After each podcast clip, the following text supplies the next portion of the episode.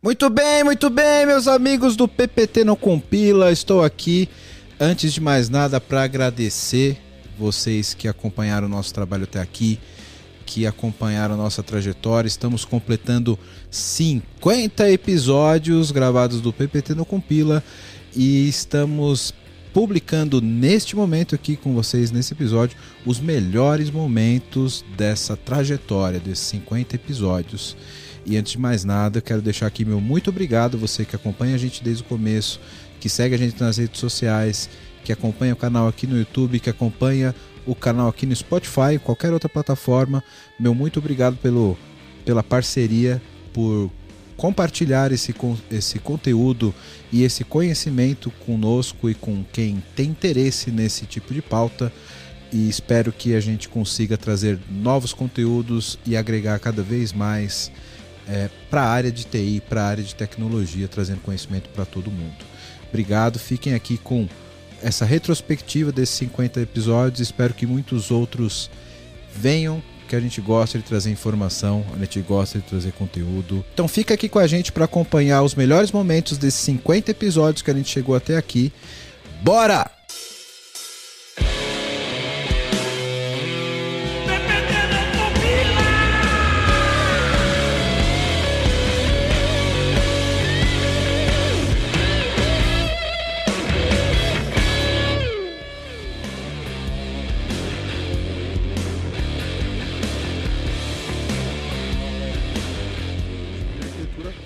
Está ligado desde a estratégia e ele precisa olhar para as motivações é, do negócio para que ele consiga orientar é, a, a solução e aí é, eu gosto dessa frase, né? Arquiteturas de transição. A gente fala do MVP, né? E depois fala das releases.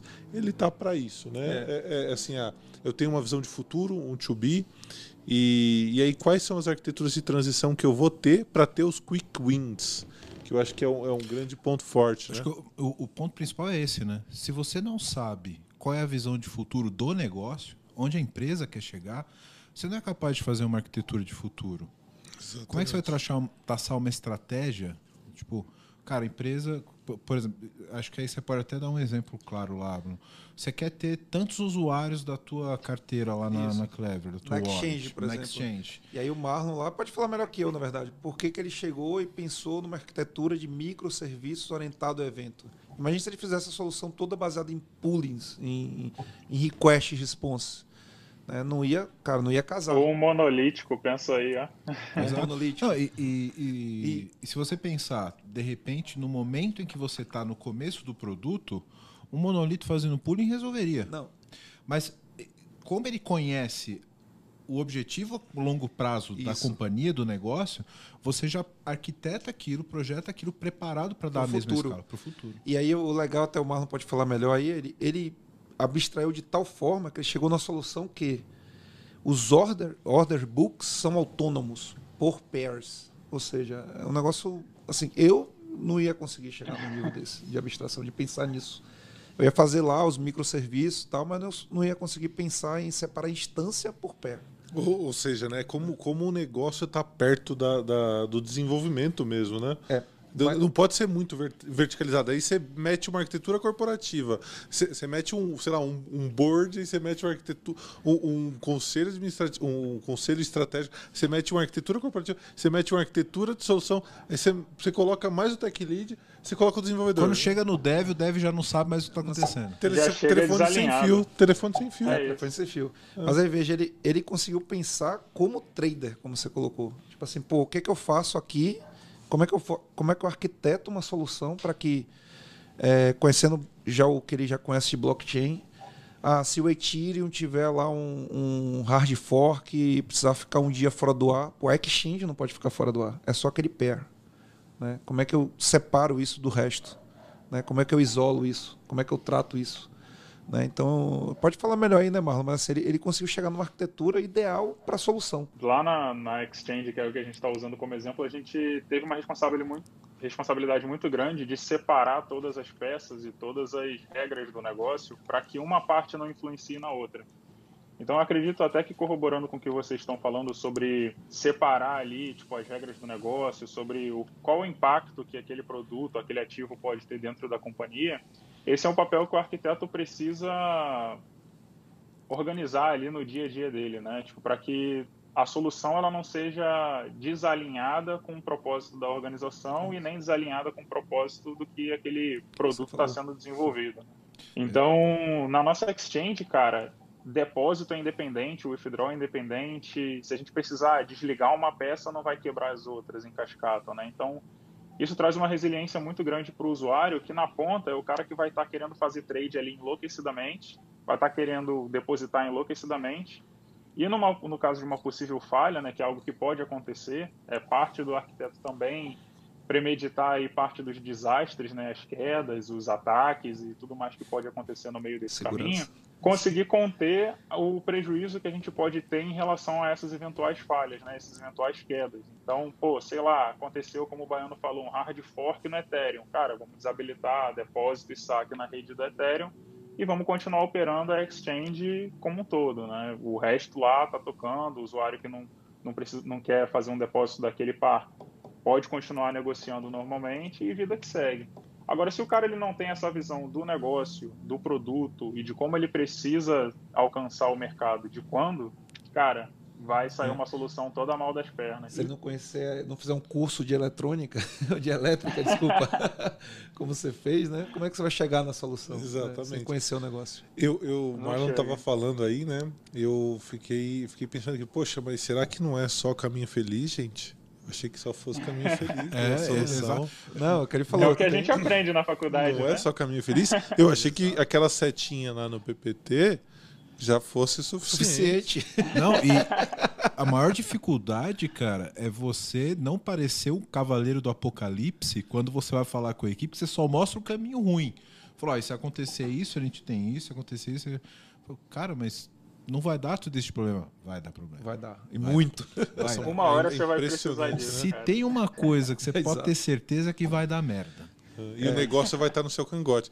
E aí, falando de negócio, agora eu vou, eu vou tomar a sua posição, hein, Wellington? Vou fazer uma pergunta. A gente falou bastante. Como diz o baiano, cara, que é flat. flat. é flat. flat. É flat. O... E aí, depois de tudo isso, né? A gente, a gente conceituou bastante a arquitetura, né? Mas aonde ela alavanca a transformação digital. Né? Eu acho que essa. essa é, tá é alinhado, o... né? Com seu com seu script aí, né? O cara, cara é, é, o alinhamento mental é, aqui é, sintonia, é, perfeito. Sintonia. Porque isso puxa o, o, o, outro ponto que eu ia colocar. Como que a arquitetura viabiliza a transformação digital? E que tem a ver com tudo que a gente está falando até agora, que é essencialmente entender o negócio, onde o negócio quer chegar, que é entender quais são os capabilities que a gente precisa criar dentro do nosso universo de tecnologia, por exemplo, vou dar um exemplo claro do que o Baiano falou aqui. O Marlon estudou lá o trading. É. O cara virou trader, ganhou uma grana na bolsa, quase que ele não vira teu arquiteto, o cara vai pro, vai não, pro mercado. Ele, ele tá muito mais rico que todo é. mundo, pô. Ele, o, ca, o cara tá, ele trabalha por. Tá fazendo, prazer, três, tá fazendo é. três vezes o dinheiro que ele é. na bolsa que ele ganha contigo. O cara entendeu e, e eu acho que esse é o ponto que a arquitetura agrega mais na transformação. É entender aonde a tecnologia habilita o objetivo do negócio, o capability. Por quê? Vamos supor que não é o caso de vocês, mas imagina que você tivesse um PM que é o cara que só conhece de bolsa. Sim. O cara só sabe o que é uma exchange, o cara não tem um background de tecnologia. Sim. O cara está explicando ali como que é e o arquiteto ele tem que ter essa capacidade de abstrair, de falar o que esse cara quer, eu só vou conseguir se eu tiver uma plataforma de orientação a eventos. Pra, e, e habilitar a, aquela, aquele capability de negócio com capability de tecnologia. Eu acho que o arquiteto ele faz muito esse jogo, porque nem tudo é desenvolvimento, é habilitar a tecnologia. E aí tem muito do que a gente estava falando fora do ar, né, Baiano? Como é que eu crio uma área de pesquisa para isso? Exato. Porque nem tudo eu tenho na casa. Nem, nem tudo você tem na companhia pronto para ser utilizado. Exato. Você pode não ter mão de obra, você pode não ter skill, você pode não ter ferramenta. Sim. Como é que você habilita? O cara que faz isso é a arquitetura. É o cara que vai entender, do vai sentar do lado do PM e falar, cara, me conta aí, qual que é o teu plano? Daqui a cinco anos, como que tem que estar esse produto? Ah, cara, a gente só vai chegar aqui se a gente tiver isso. E aí tem todo um processo. Tem empresa que vai ter governança para poder fazer isso. Vai ter que ter uma área de pesquisa para poder habilitar essas tecnologias, né? Então, eu respondendo a tua pergunta, Aldir, eu acho que o, a, a arquitetura ela habilita a transformação digital a partir do momento que ela entende qual a transformação que tem que ser feita. Sim. E é o cara que está na fronteira. Negócio, estratégia, tecnologia.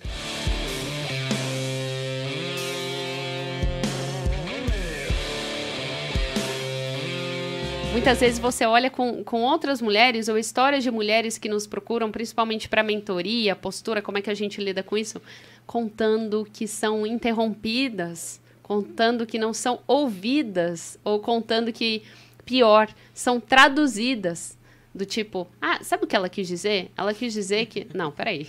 Ela quis dizer o que ela falou. Então não, não, tem, não há uma necessidade de tradução clara. Então são situações em que você inconscientemente tira o lugar de fala daquela mulher de alguma maneira.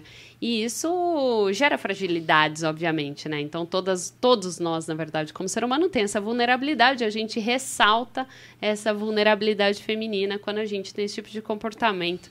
Ou quando a gente coloca qualquer situação é, de cota, né? Aquela situação de, ah, mas isso aqui é agora está na moda. Está na moda a mulher. Agora a mulher entrou no mercado de trabalho. Você ele fala, hum, agora, bom, eu tenho quase 20 anos de carreira, que bom, né? Então, e antes? Tem outras mulheres com 40 anos de carreira e tem outras mulheres que já fizeram isso e já fizeram essa história. Então, tem um pouquinho de, de como a gente quebra esses paradigmas e realmente dá a mão para quem está começando a quebrar mais ainda esses preconceitos que a gente viveu há algum tempo aí. Muito legal. Professora, eu tenho uma pergunta específica hum. Para professora.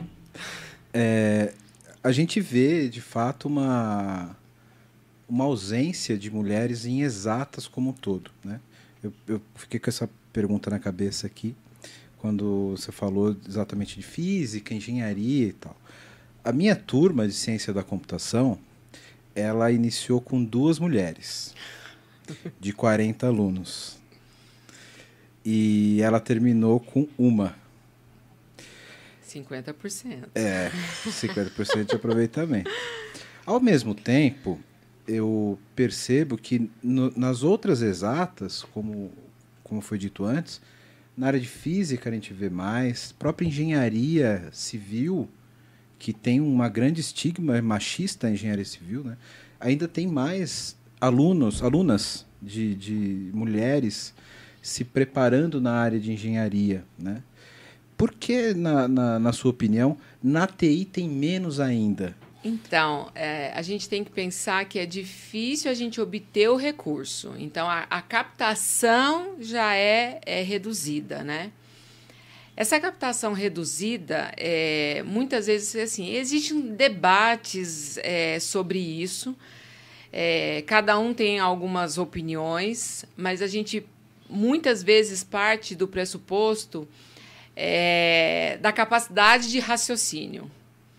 Então, todas as exatas a gente precisa, né? Mas aquele raciocínio lógico, bem formado, um pensamento computacional que a gente tem, que a gente traz às vezes do ensino médio, não precisa nem ser o formalizado de uma universidade, né? A gente ainda tem muito estigma disso que a mulher não é capaz. Então, essa, essa lógica que a, que a área de TI exige, lá atrás ela foi quebrada, até mesmo no ensino médio. A gente, a gente passa por experiências uh, junto com mulheres, porque a gente tem eventos só de mulheres, delas falarem que no ensino médio. Não, não, não faz a matemática porque você não vai dar conta. É, você errou? Não, tá normal. É mulher mesmo agora o coleguinha acertou. Então, é, aí ela não entra numa faculdade. Então, é muito mais complicado para ela. Agora, a TI tem o, o, problema de usar a máquina anteriormente, né? A gente não usa as, a máquina anteriormente. Até um pense bem, né? Você dá um pense bem dos nossos uhum. brinquedos, né? Você dava para um menino, você não dava um pense bem para uma menina, né? Então, E aí ela, ela cresce com, com isso, dela não dar conta, né? De, da programação, de lidar com uma máquina ali na frente dela. Diferente de física e de, de algumas engenharias, que você vai lidar mais com os números na sua frente e não com uma máquina. Então tem aquela barreira, aquela resistência de eu não dou conta de mexer numa máquina, não dou, não dou conta de comandar uma máquina. Fazendo uma comparação bem simples, é até a velha comparação de ou a mulher no volante. É o tal da mulher na frente de uma máquina. Dona Maria. A mulher, é, a mulher não dá o carro conta não de deixa de ser uma máquina, né? Sim, a mulher Faz não dá sentido. conta de controlar uma máquina. Então tem essa resistência e a gente cresce subconscientemente achando que realmente é isso, que a gente não dá conta de dominar uma máquina. Então a gente tem uma captação bem pequena e a gente tem que fazer programas e mais programas incentivado por empresas de mulheres na tecnologia, de mulheres na programação, meninas em Python, né? Tem tudo isso, né? Que a gente vê, que é uma forma da gente tentar incentivá-la e mostrar que elas são capazes de alguma forma.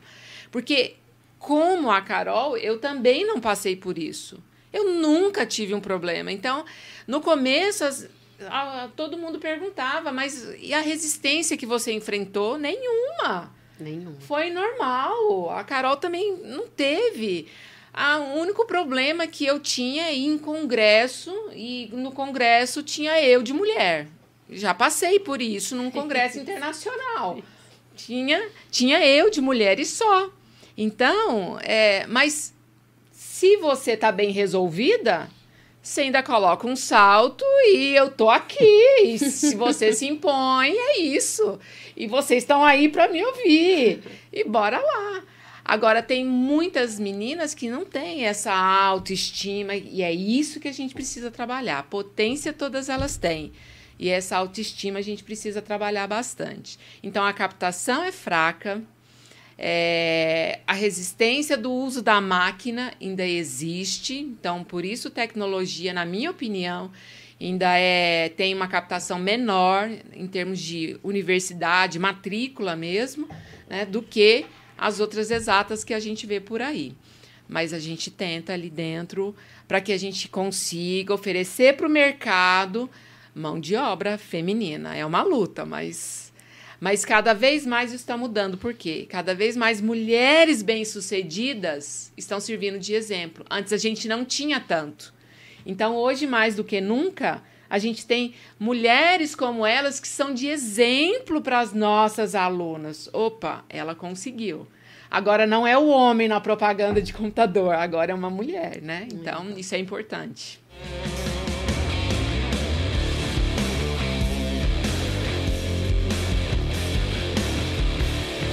Eu queria começar com o básico aqui, porque a gente tem muita gente que também não conhece exatamente é, o que, que é cripto, o que, que é blockchain. Queria que vocês dessem primeiro uma introdução um pouco mais completa do que a minha, de explicar o que que, por que, que o, o, o blockchain está tão ligado a Bitcoin e por que, que o Bitcoin não é o blockchain. O que é a tecnologia e qual é a aplicabilidade dela com a criptomoeda, por exemplo. É, eu acho que assim o, o Bitcoin foi o primeiro blockchain, né? Então ele trouxe uma fundação para que outros blockchains pudessem ser construídos. É uma tecnologia que está há 11 anos no mercado, nunca foi hackeado, né? Acho que é a única, né? É a única. Se ficar mais, 10, mais 9 anos aí, Deus sabe o que vai acontecer com o ouro, né? Então é, é uma tecnologia que é consolidada né, no mundo todo, justamente porque ela já tem 11 anos de, de mercado, né? A diferença entre o Bitcoin e as outras moedas é que o Bitcoin ele roda no próprio blockchain dele, né?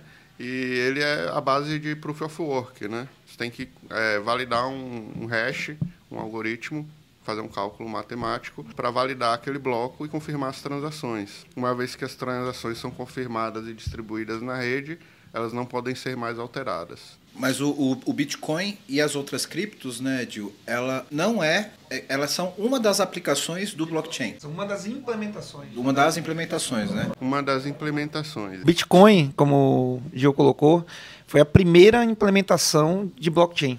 Né? Blockchain, é, tirando realmente de lado a implementação, pensando na, no que é a tecnologia, né, pensando na especificação, vamos falar assim. Né, o primeiro cara que pensou nessa tecnologia foi o vulgo, né? Quer dizer, o cara, ou os caras, ou as, né? A gente não sabe. Vulgo Satoshi Nakamoto, né? Que escreveu o um manifesto, né? Do Bitcoin e implementou, implementou um software há 11 anos atrás, na verdade, deve implementado um pouco antes, né? Que a gente, quem implementa software sabe que não é da noite pro dia que você cria um software, né? Então ele implementou um software que há 11 anos está rodando ininterruptamente, né? É, de maneira muito estável e sem ser hackeado, né? E sem ter um downtime de um único dia. Né? O Bitcoin nunca ficou fora do ar, não existe isso, né? Porque ele se, ele, ele se baseia do, do princípio do peer-to-peer, -peer, né?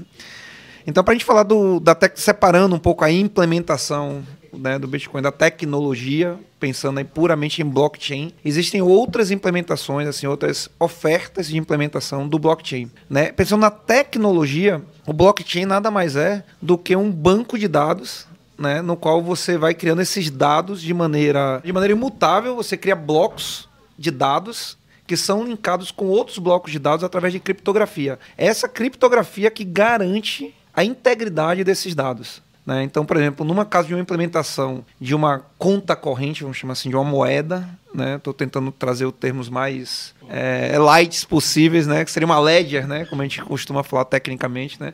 A implementação de uma ledger, a implementação de uma, de uma conta corrente, ali, né? de uma conta crédito-débito. Os dados são imutáveis para garantir sempre que o cara, por exemplo, que tem um Bitcoin, ele não consegue gastar duas vezes o mesmo Bitcoin né, a questão do double spend, entre outras. Esse, essas questões são resolvidas no algoritmo de consenso que chama do blockchain, que garante essa esse link entre os blocos, esse consenso de que aquela transação ela realmente é válida, ela é ok. Essa é uma curiosidade que né? eu tenho tá, que tá ok. Eu não sei se a gente vai conseguir aprofundar tão tecnicamente. É, é, eu não sei se você conseguir também ser light o suficiente para não conseguiu passar o que é o blockchain mesmo. Eu né? tenho, é o bloco... Conceitualmente acho que está bem claro. Eu tenho algumas dúvidas, mas é por falta de conhecimento meu mesmo, e eu tenho vontade de me aprofundar mais nesse, nessa especificação, nessa implementação, para entender, por exemplo, o que garante exatamente essa imutabilidade? Qual é a tecnologia que garante de você ir lá e, e, e aquilo. Eu imagino que você deve, sei lá, armazenar algum tipo de hash de uma linha que é armazenada, Isso. que se você alterar, altera o hash. É que os blocos eles são é, sequenciais, né? Tem, um, tem uma cronologia aí, né?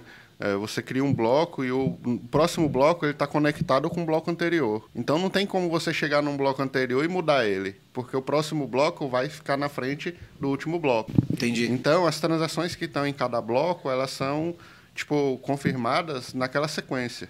Por curiosidade, qual que é a, o, o, o, formato desse bloco? Ele é um, uma estrutura de, de dados? É, pense é uma... nele como um JSON, que aí vai ser mais simples. E aí dentro dele você vai ter o índice desse bloco, que é, por exemplo, o número que ele está, e ele vai ter a referência do bloco pai e do bloco filho. Então é dessa forma que você vai encadeando. Mas eu não posso, por exemplo, alterar o conteúdo desse bloco e manter as referências? Porque eu imagino esses blocos como se fosse uma lista ligada. Porque os... quem estudou lá no começo lá a, a estrutura de dados é como se fosse uma lista ligada imagino. Isso, dessa forma você acabaria corrompendo o consenso, né? Porque nesse caso a gente tem várias máquinas que vão ser as responsáveis pela confirmação das transações dentro desses blocos. Então, diferente de um sistema financeiro tradicional, como o sistema de um banco, é, a gente não está pedindo uma, uma autorização de uma transação para uma entidade. Quem garante a confirmação disso é toda a rede. Então, quando a gente manda uma transação peer-to-peer, -peer, se eu for mandar a grana para o baiano, por exemplo, essa grana vai fazer parte de um composto de transações, que são esses blocos. E na medida que a origem do meu dinheiro, a origem das transações que eu fiz, garantem o meu ponto de verdade, ou seja, que eu tenho aquele saldo, que aquele saldo é válido para que eu envie ele para o baiano, aí a minha transação é garantida como um ponto de verdade. É que eu tenho a validação de várias pontas, então se eu tiver uma alterado, o consenso é Exatamente.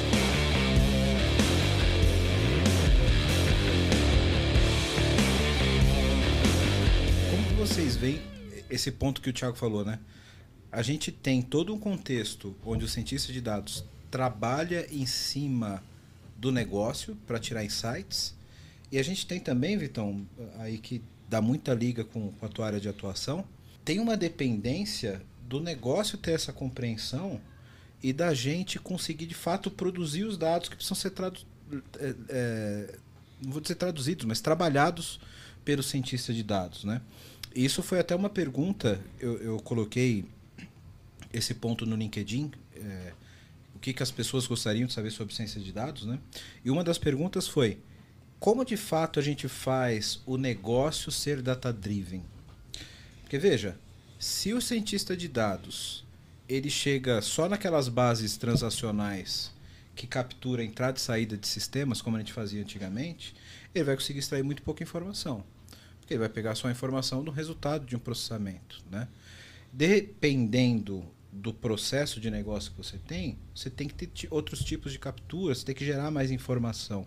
Como que a gente consegue, num contexto onde o dado é o novo petróleo, né? é meio clichê falar isso, todo lugar que você procura sobre ciência de dados, você vai ouvir que dado é o novo petróleo.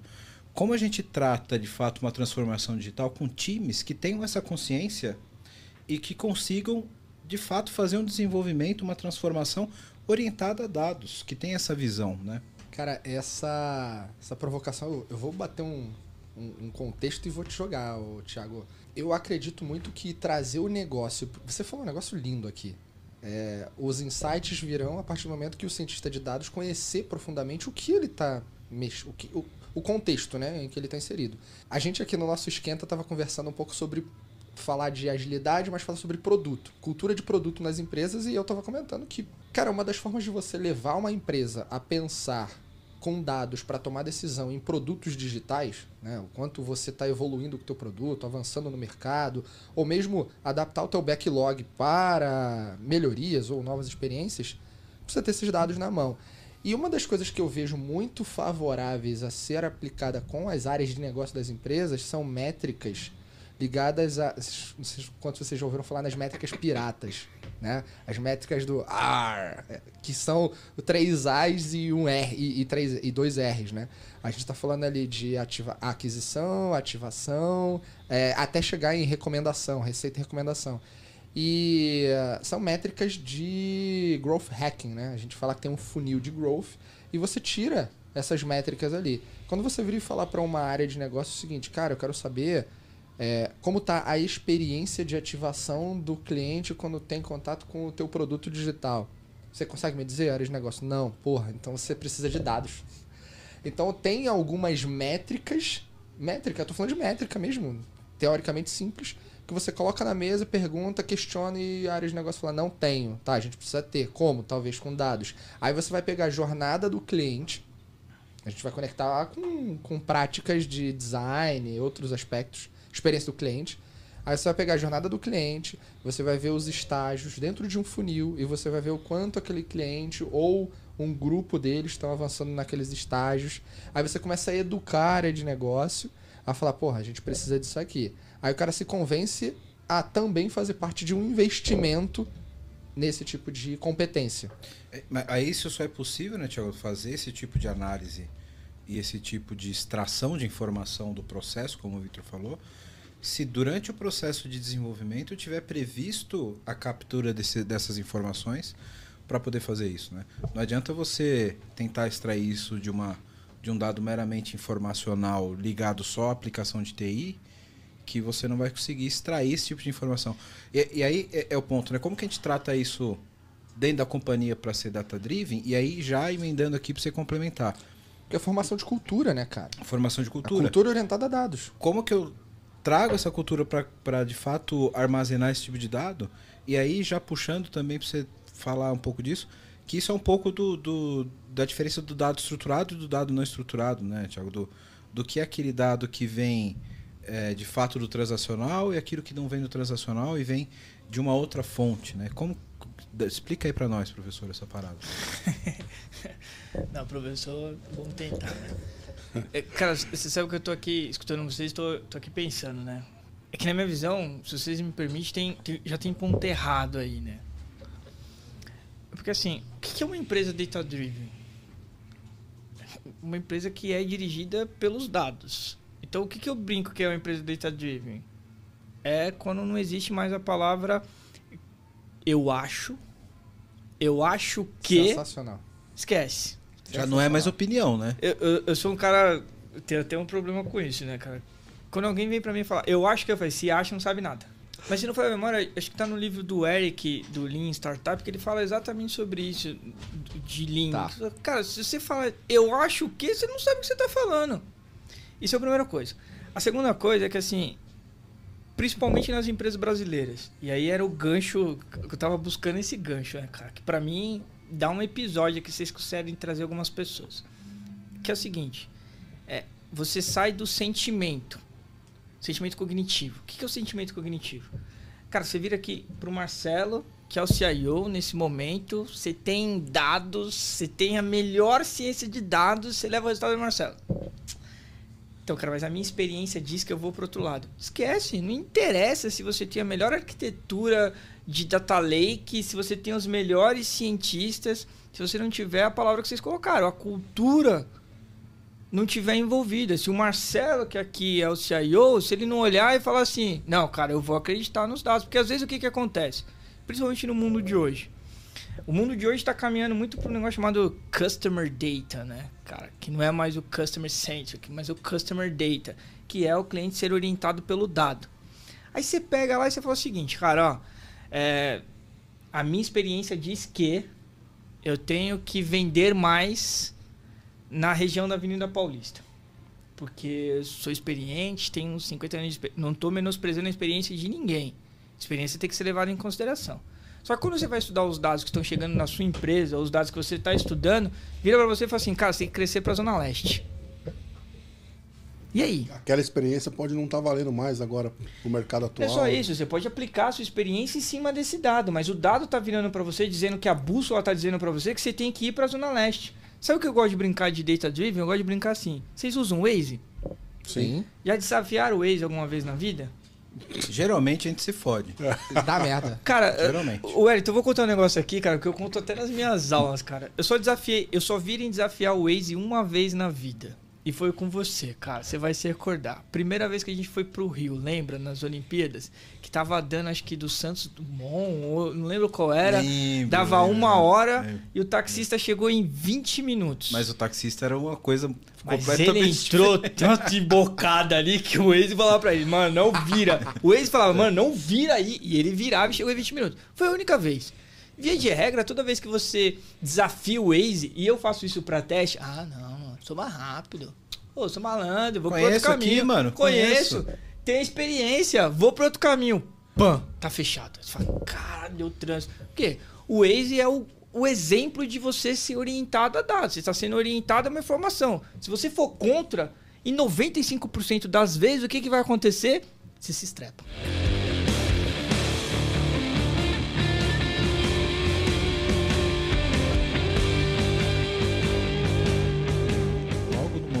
Gente entrou nesse boom de, de transformação e, e das startups de fato começarem a fazer diferença no mercado, eu trabalhava como consultor na época. E uma coisa que era muito comum, acho que hoje isso nem é tanto, sabe? Mas empresas grandes tentavam copiar as startups para terem a mesma agilidade e terem os mesmos resultados. Só, cara, numa startup você está falando de uma empresa de 15, 20 pessoas, com processos muito mais simplificados e com garantias que não precisam ser tão rígidas quanto numa empresa grande de resultados milionários, bilionários, né? Então o que você via muito era tipo muita empresa gigante tentando imitar startup que, cara, parecia tipo vovô tentando andar de skate, tá ligado?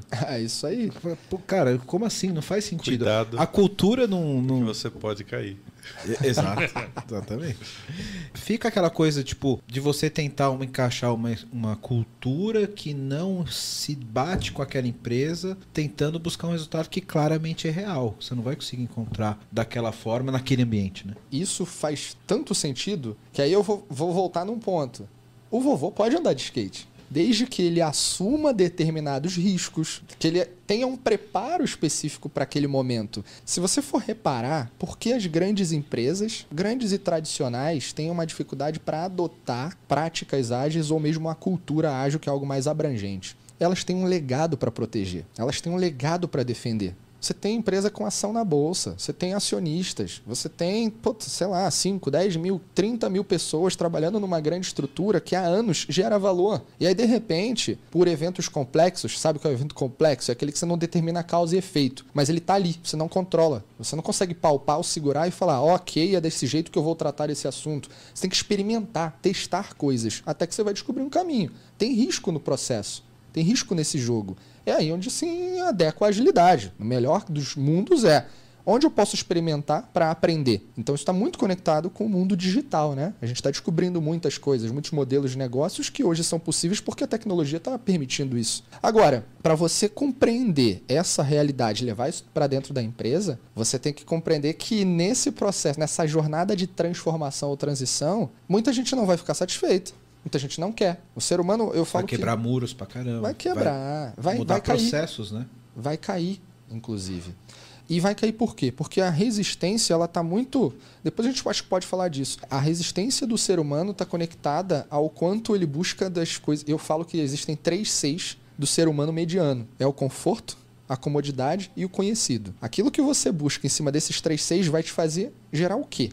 Aquilo que você já conhece. Mas se você quiser chegar num lugar onde ninguém chegou, o que você tem que fazer? Seguir um script ou experimentar o que ninguém fez? Aproveitar toda essa linha de raciocínio né, que você está colocando. Se a cultura ela, ela come a estratégia no café da manhã, Peter Drucker. é, co- como que a gente consegue quebrar esse ciclo? Porque, poxa, você tem lá um- uma empresa gigante, né? E você tem, você falou a palavra legado, né? Então, para a gente, é, para o Wellington, para mim, né? Focado em arquitetura, nossa expectativa é muito usar esse trampolim, que é o legado, porque de fato, poxa, Só, tá- só complementando, quando ele fala legado, não é só o legado técnico, mas Não. é o legado da própria Da companhia, empresa. né? A história da empresa. É, assim, não é só, mas também, né? Então, assim, você tem um legado de conhecimento das pessoas, você tem a cultura que essas pessoas produziram, você tem o. Depois tem aquela piada que eu sempre falo, né? Pô, se, se o mundo. é, o mundo só foi construído em sete dias porque não tinha legado, né? É, mas assim, se você, você tinha. Nem tudo- Gemude, imagina. Gemude é bom. Sensacional. Então, como é que você bate tudo isso no, no liquidificador, né? Para poder, bom, preciso dar um choque de realidade nessa galera, né? É, eu tenho que respeitar a bolsa de valores, né? Então a gente tem aí cenários absurdos, né? Pô, tá mudando uma coisa lá na, na, na China, vale cai pra caramba, tal, né? Então é o que você falou dos eventos complexos. Como é que a gente bota tudo isso e ainda consegue é, pensar em mudar, né, a nossa cultura? Porque quando a gente fala da dificuldade de transformação, seja área de processo, seja de cultura, seja de tecnologia, por causa do legado, a gente sempre traz uma conotação muito negativa da palavra legado. Exatamente. Mas, porra, legado não é ruim. Tem, tem, a gente pode construir um legado bom.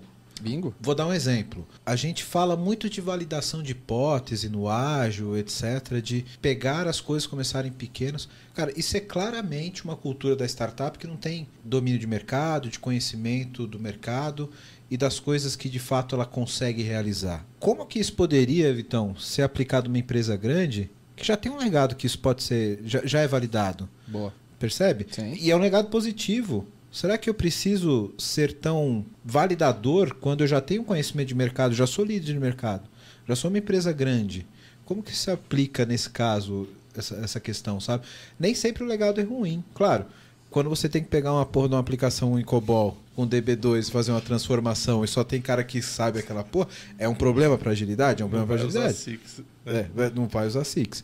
Mas, cara, o legado de conhecimento do mercado e do negócio, ele é extremamente favorável, né, Vitão? Sem dúvidas. Cara, é, excelentes essas provocações. Eu vou fazer uma e vou colocar aqui alguns pontos na mesa. Primeiro, o ágil não é para todo mundo. Você vai estar escutando de uma pessoa que trabalha com ágil há anos, um dos caras que tá tentando, desde quando tudo era mato, cortar esse negócio. Falar, cara, agilidade vai servir aonde? Tem gente que tá tratando a agilidade como moda. E a moda, ela dá e passa. E nem sempre todo mundo vai gostar daquela moda.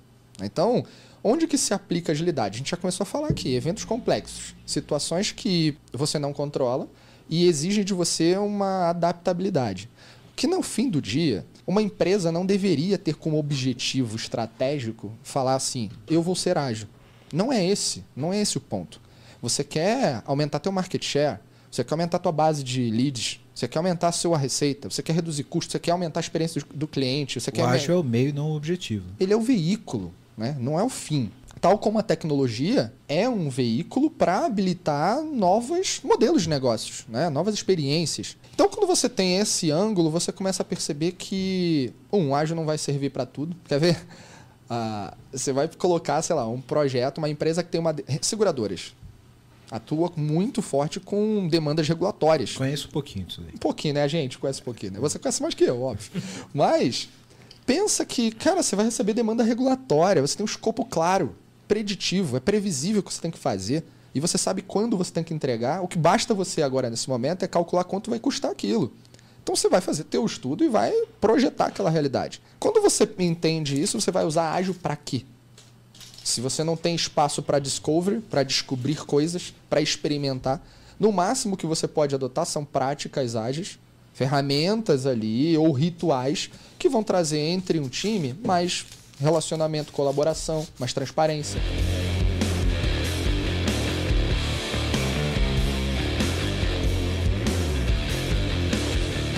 Estamos falando aqui de arquitetura orientada a eventos. Estamos falando de fazer ETL entre tópicos de eventos. Estamos falando de fazer joins entre eventos para resultar em outras informações. Quando a gente define um contrato para entrada de informação num tópico, também é possível, né? De- O de- esquema, né? um esquema, Esquema. eu defe- que foi o exemplo que você deu, mas tem um protocolo que é o, o padrão para isso, eu não vou lembrar Avro. o nome agora. Avro, né? O Avro. É, o Avro é um dos, né? É um dos, É mas acho que, acho que é o mais É popular, é o né? mais conhecido, eu acho. Então, Mais conhecido. Tem o Protobuf também. É, é verdade. Isso. Então, veja, são todos é, conceitos que estão aplicados na arquitetura orientada a eventos que já existiam e existem em paradigmas que não são orientados a eventos. Eu faço ETL em banco de dados não orientado a eventos. Eu faço join em, em bancos de dados que não são orientados a eventos. Quando eu trabalho uma API, é, uma arquitetura API driven, eu tenho que combinar contrato entre serviços e eu aplico isso também em eventos. Então, se você é um, um profissional mais completo que se pega aos conceitos, sabe? Então, o conceito é, porra, por que, que eu tenho que ter um contrato? Porque eu tenho que impedir que informação, um, um- um payload que não tem informação que pode quebrar um consumidor não me entregue essa informação vazia. É o mesmo conceito da API. Então, cara, não é porque você tem que fazer o Swagger, é porque tem uma razão de você ter que fazer um contrato para uma API. E é a mesma razão, absolutamente a mesma razão, de você ter que criar um contrato para entrar informação num tópico orientado a eventos. Então, se você sabe o porquê que você está fazendo isso para uma API, você vai saber porque você está fazendo isso para um evento. Da mesma forma que você sabe por que você está fazendo um join para gerar uma informação num KeySQL DB, por exemplo, lá na Confluent, para poder gerar informação a partir de dois tópicos, você vai tirar isso de onde você fez isso num BI que você cruzou a informação em duas tabelas. O conceito é o mesmo. Então, um conselho aqui, uma, uma, uma visão de mercado. Se você quer ser de fato um profissional de TI, se pegue aos conceitos e não se pega a tecnologia, porque a tecnologia ela evolui. Então o cara estava fazendo ETL em banco de dados, hoje, se ele sabe o que é um ETL, que ele sabe o que é um, é um join, ele está fazendo isso em tópico do Kafka, Sim, porque a tecnologia sim. evoluiu, mas o conceito é o mesmo, É o né, Rômulo? Exatamente. O conceito é o mesmo. E aí, acho que é legal você abor- abordar esse tema da tecnologia, porque acho que a gente está num, num- num- acho que num, num- num- cenário, num momento em que, cara, assim, o que tem de tecnologia, é, que, o que surge tecnologia, cara, é um negócio absurdo, né? Então, vamos colocar, voltando aqui a questão do banco de dados. Cara, sei lá, 10, 15 anos atrás, você tinha. Você contava nos dedos, sei lá, são 4, 5 bancos de dados que era aquele lá mapeava 95% do mercado. Hoje são, cara, são. Tem um monte de banco de dados para situações completamente diferentes que surgiram talvez dois a três anos, cara, e, tava, e tá explodindo, né? Então, ou seja, mas o conceito é o mesmo. O conceito não muda, é o mesmo, só mudou a tecnologia, né? Então, você tem razão e concordo plenamente nessa, é, nessa mudança de visão de, cara, se, se pega o conceito. Porque a tecnologia, cara, é perecível. Exato. É perecível. É Daqui a. Cara, daqui a cinco anos vai surgir um outro produto, talvez melhor que o Kafka, que vai bombar. E, cara, é assim que funciona a vida. E- e, cara, vamos falar aqui do começo da computação. Desde Turing, computação ainda é mudança de estados, como o Ruas falou.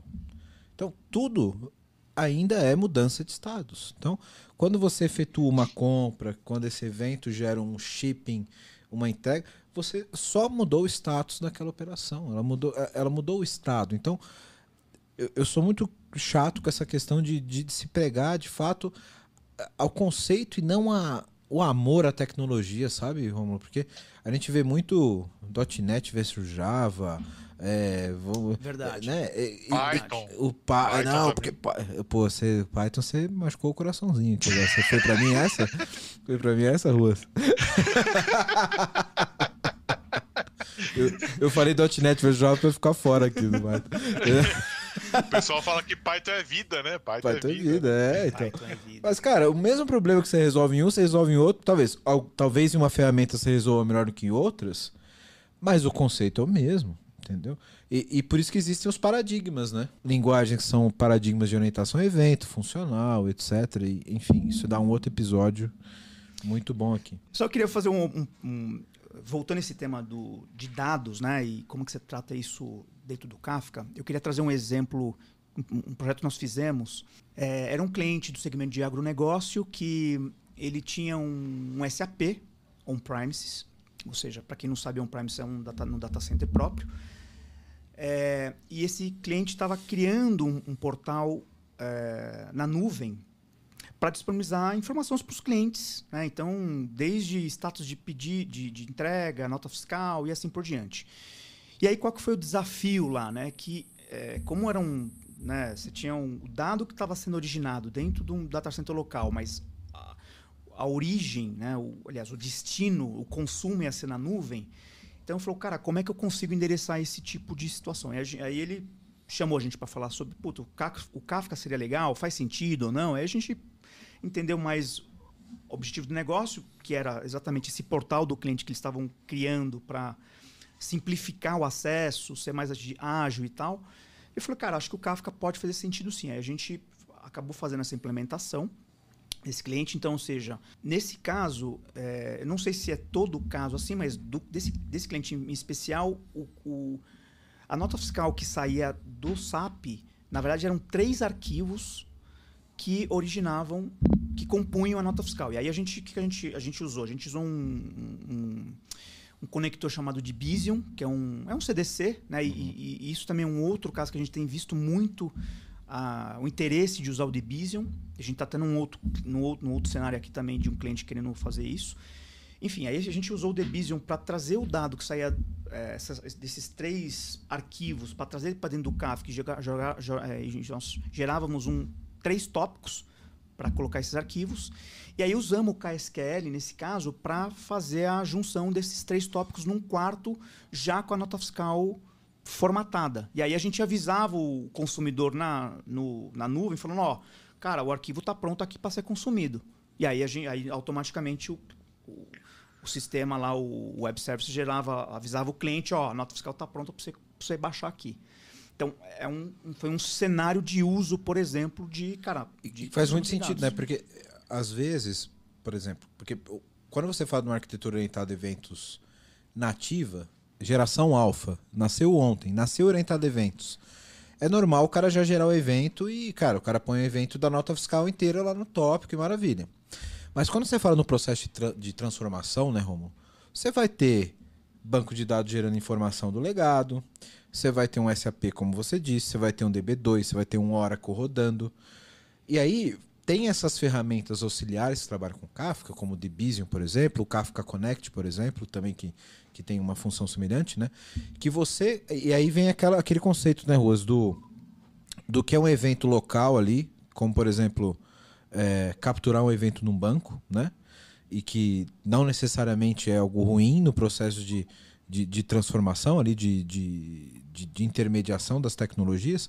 Eu posso, por exemplo, capturar um evento que vem de um banco, capturar um evento que vem de um outro banco, capturar um evento de um terceiro banco, que é o que vocês fizeram, né, Romulo? De pego uma nota daqui, uma nota dali.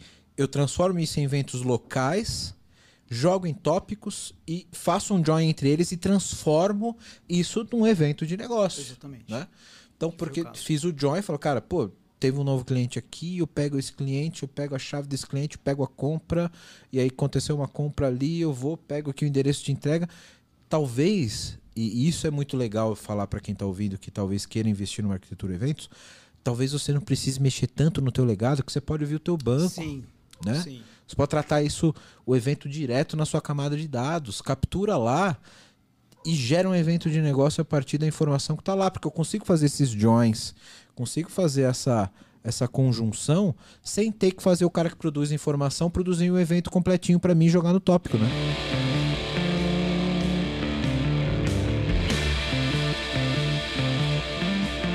O cara que ele trabalha com Java, ele acha que ele vai resolver a vida inteira dele. Se ele tiv- se tivesse um banco de dados em Java, ele faria em Java. E o cara tem aquele vício naquela linguagem. Isso acontece bastante no Java, mas acontece com todas as outras linguagens. Python, uma galera que é panfletária de um tipo de linguagem. Né? Na visão de vocês, isso é comodidade de não sair da zona de conforto do que o cara conhece? É reflexo dessa formação baseada em ferramenta e não baseada em, em, em- em fundamentos? Porque se o cara está baseado em fundamentos, ele não teria, teoricamente, dificuldade de se adaptar para uma outra linguagem. Né?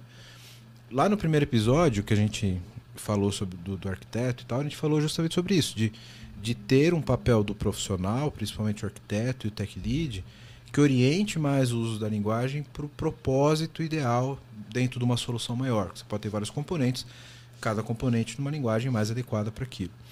Justamente porque às vezes o dev ele é tendencioso. Como que vocês veem isso? Eu acho que está mais relacionado à zona de conforto, viu? Vou, vou compartilhar uma experiência minha de início de carreira, não, meio de carreira, vai. Eu comecei comecei a trabalhar, né? Eu fui fui trainee numa consultoria. Então é agora, tá? Meio É agora, tem, dele é agora, tem uns tá? seis meses que isso aconteceu comigo. e, e aí o que aconteceu, né? Eu, eu, eu desenvolvia numa ferramenta, numa plataforma chamada Lotus Notes. A galera conhece como e-mail, eu desenvolvia aplicativos lá. E eu fui me especializando cada vez mais. E aí eu tirava certificações, saía a nova versão, eu comprava o livro, tirava certificações. Então, assim, eu fazia, fazia chover naquele negócio. Fui contratado pela empresa que estou hoje, né, pela CCE. E aí, em um determinado momento, a, a- minha coordenadora falou assim: Molina, vou te pagar um curso de Java. Você vai aprender Java. Aí eu fui para casa, né? Falei, pô, vou aprender Java, legal. Fiz o curso tal.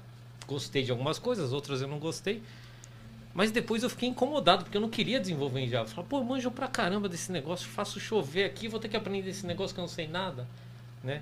E eu ficava assim, poxa, eu tenho tanto conhecimento nisso aqui, eu vou jogar fora pra aprender uma coisa nova que, meu, nem sei se vai virar ou não, né? E aí numa dessas conversas com a minha esposa, tomei um- uma comida de rabo, né? Fala, estão te pagando pra você aprender, estão pagando um bom salário pra você aprender e você não quer. Você quer esperar a linguagem morrer pra daí se virar. E aí, beleza, ali virou a chavinha, eu fui aprender Java e, e comecei a abrir. Então, eu acho que tem muito a ver com zona de esforço, né? Se tá confortável aqui pra mim, se o mercado quer, cara, aqui eu resolvo tudo, né? Só que no final das contas não é verdade, né? No final das contas você vai acabar sofrendo. Porque quem, quem te garante que a sua linguagem é que vai prevalecer, né? E, e- e eu acho que essa, essa guerra santa que a gente tem, né? E é pra tudo, né? É o iPhone, ou é o Android, é o Java, ou é o .NET. Isso... Parece que tudo tem que ter um contraponto, né? Um, um, um segundo, uma segunda opção, né? Eu acho que na tecnologia a grande mágica que a gente tem, a grande vantagem que a gente tem é de tirar o melhor de cada uma dessas coisas, né? Acho que isso é essencial.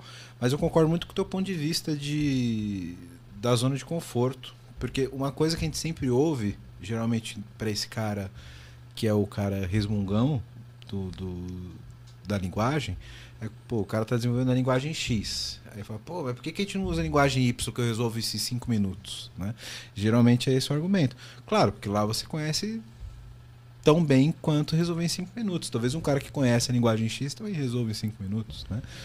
Enfim, mas eu, eu, eu acho que é bem nessa linha, né, Femini? Eu, eu, eu concordo. Eu, eu também acho que é zona de conforto. E além disso, né? Quando o cara se aplica e fala que vai aprender outra coisa, vai fluido. Né? O cara que fala que, oh, fiquei no Java, quero Java e tal, mas cara, isso aqui fica muito mais fácil, o mundo inteiro faz em Python. Cara, ele faz em Python rapidinho também, e quando ele vê ele tá gostando de Python, é uma coisa ou outra que é diferente, aí ele não gosta tanto assim, mas ele se acostuma e consegue é, ir naquela linha, né? Eu acho que o, o, o contraponto a isso é a quantidade, porque eu vejo gestão do conhecimento hoje como uma, uma- um dos desafios na tecnologia, né? E, e aí se você fala, ah, eu faço em qualquer coisa, em qualquer coisa rodo, você também tem que estar pensando pelo outro lado, né? Tá bom, mas agora eu tenho 50 linguagens diferentes dentro da empresa e quantas pessoas para operar tudo isso, para sustentar tudo isso. Então, acho que o contraponto é esse, mas a gente tem que ter o bom senso até porque senão a gente não está inovando em nada, né? Sim. Pode ter outras coisas que são mais fáceis, então assim, quando você pega machine learning, é, o, o Python me parece ser a linguagem mais utilizada. Então, por que, que você vai fazer em outra linha? Né? Mas aí você não quer aprender Python porque vai ter duas tecnologias, duas linguagens diferentes na empresa? Não, tem que dar uma dosada, ver que aquilo que a maioria está fazendo, que tem um estudo por trás, que tem uma metodologia por trás, que acaba trazendo aquilo mais fácil. Eu e Molino já comentamos que já já todo mundo vai saber fazer em Python. Independente de ser de tecnologia, que volta até no ponto anterior, né? Exatamente. É, então, assim, é, mas a gente tem que fazer esse contraponto, né? Quando a gente gere, tem que gerir conhecimento, né? Também formar backup, esse lance da gente aumentar muito a gama e deixar o cara fazer em tudo que ele quer, pode ser um problema de financeiro depois para a empresa. né?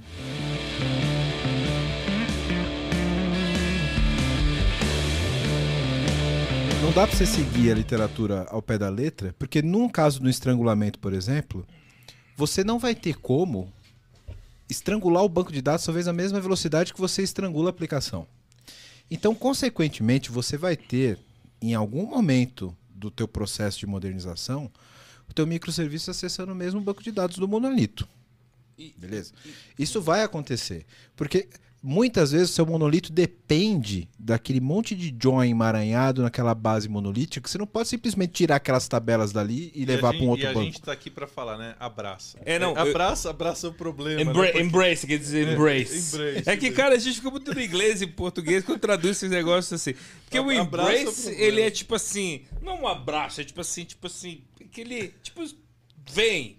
Vem em mim, Só vem, é. é.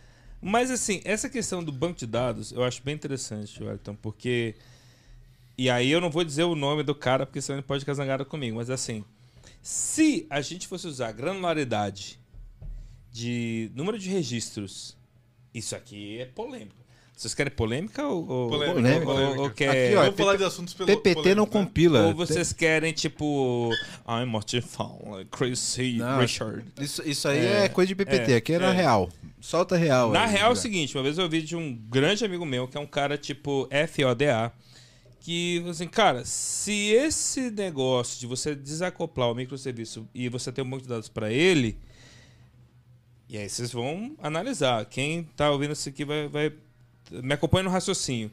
Talvez você nem precisasse de banco de dados. Talvez você precisasse de um, um file system, um negócio de memória. Grava um JSON no um disco. JSON no disco. Porque, cara, você tá falando aí de, sei lá, de centenas de registros. Não tá falando de milhões, bilhões de cotações, de transações, de Mas e se você, CDRs, ó, tudo mais se você tal. tem um microserviço que faz uma cotação e esse cara gera milhões. Qual o trabalho depois de eu sincronizar esse banco de dados do meu microdatabase com o meu corporate database? Quanto que isso me custa no final do dia? Boa, ó. E, e- e aí é um ponto que eu acho que eu quero comentar com vocês se isso é uma boa prática ou não. Eu tenho um microserviço. Vou dar esse, esse mesmo exemplo aqui que é bom pra gente discutir. Eu tenho um microserviço que ele gera cotação. Esse cara gera milhões de cotação por dia. Tá. Ele é super rápido, ele é coeso, desacoplado. E, ele E tem uma efêmero, base- e efêmero. O, o seu é muito bom, porque eu conheço um que cai, viu? E ele é efêmero. ele é efêmero. Não, ele... ele... ele- ele persiste e ele tem ali. Tá. a- a- ele persiste nessa base e ele gera consulta, gera, ele não é efêmero, tá? Uhum. Ele tá atrelado a essa base. E eu tenho uma outra base monolítica corporativa lá, que vai pro Data Lake, etc. Eu tenho esse microserviço com essa base só de cotação. Como que o resto da minha companhia tem acesso a esse volume gigantesco de cotação?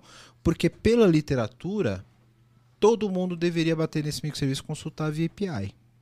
Sim. Isso é, mas você tem o factível? Você tem o CQRS, né?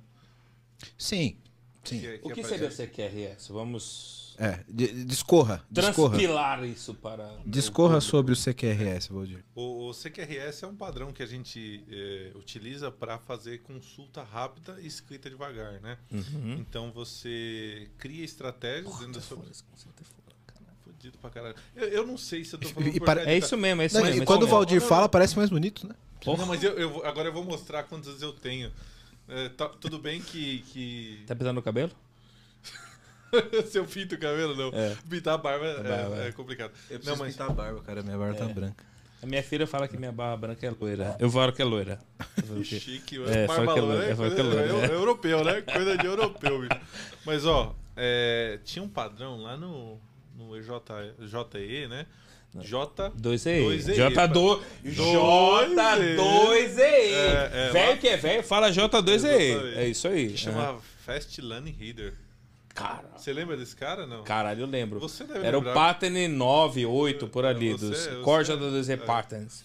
O que era justamente isso, né? Você ter uma faixa rápida de consulta, né? Eu, eu, eu lembro de ter ouvido a primeira vez falar disso um cara muito inteligente, fenomenal, chama Rogério Gato. Eu trabalhei na Vidates, né? Era um, um abraço. Porra, Vidates, uh, abraço pra Fabi. Fabi, né? Fabi, Exatamente. Fabi Nardon, minha amigona. É, eu sou Uhum. apaixonado por esses caras, assim, Uhum. monstros. Né? A Fabi é monstro, monstro Geniais, demais. é. Uhum. O- tinha o Rogério Gato lá, que trabalhava o Nemer. Deve ser um cara bonito, né? Ele Gato? era, ele era É. gente boaça, velho, gente boaça. É. O, o André Pisa e o Nemer. Pô, André Pisa e o Nemer. O. Nemer. O André Pisa, ele era do C6 e tá em outra coisa. Cara, Ele- ele- Beijão pra essa galera aí. E, e aí a primeira vez que eu ouvi eles falando era, era isso, né? Tinha uma, a, era 2005 isso. Então já é um padrão antigo pra cacete, né? Sim. Só deram um nome diferente aí. César Henrida. É. E então a parada é a seguinte, é você replicar seus dados num lugar onde ele fica fácil acesso, né? E rápido, enquanto você trabalha ali com ele de uma forma mais transacional no, no para fazer gravação, update, essas coisas, né? E, e aí quando você falar ah, eu quero fazer essa, essas consultas e tudo mais, né? Então eu vejo esse padrão como um agregador de dados que, que não são, às vezes, da, daquela cadeia, mas eles podem consumir de outras cadeias por meio de eventos. E a gente já começa a extrapolar um pouco né, do assunto de eventos e voltar para o episódio de arquitetura orientada a eventos. Sim, O PubSub? Pode ser o PubSub, pode, ser o Kafka, É, pode exato, ser... é. A gente fez um episódio sobre isso que eu acho que é mandatório pra você trabalhar com microserviço. Kafka é Você não, ótimo. você não consegue trabalhar com microserviço só de forma assíncrona.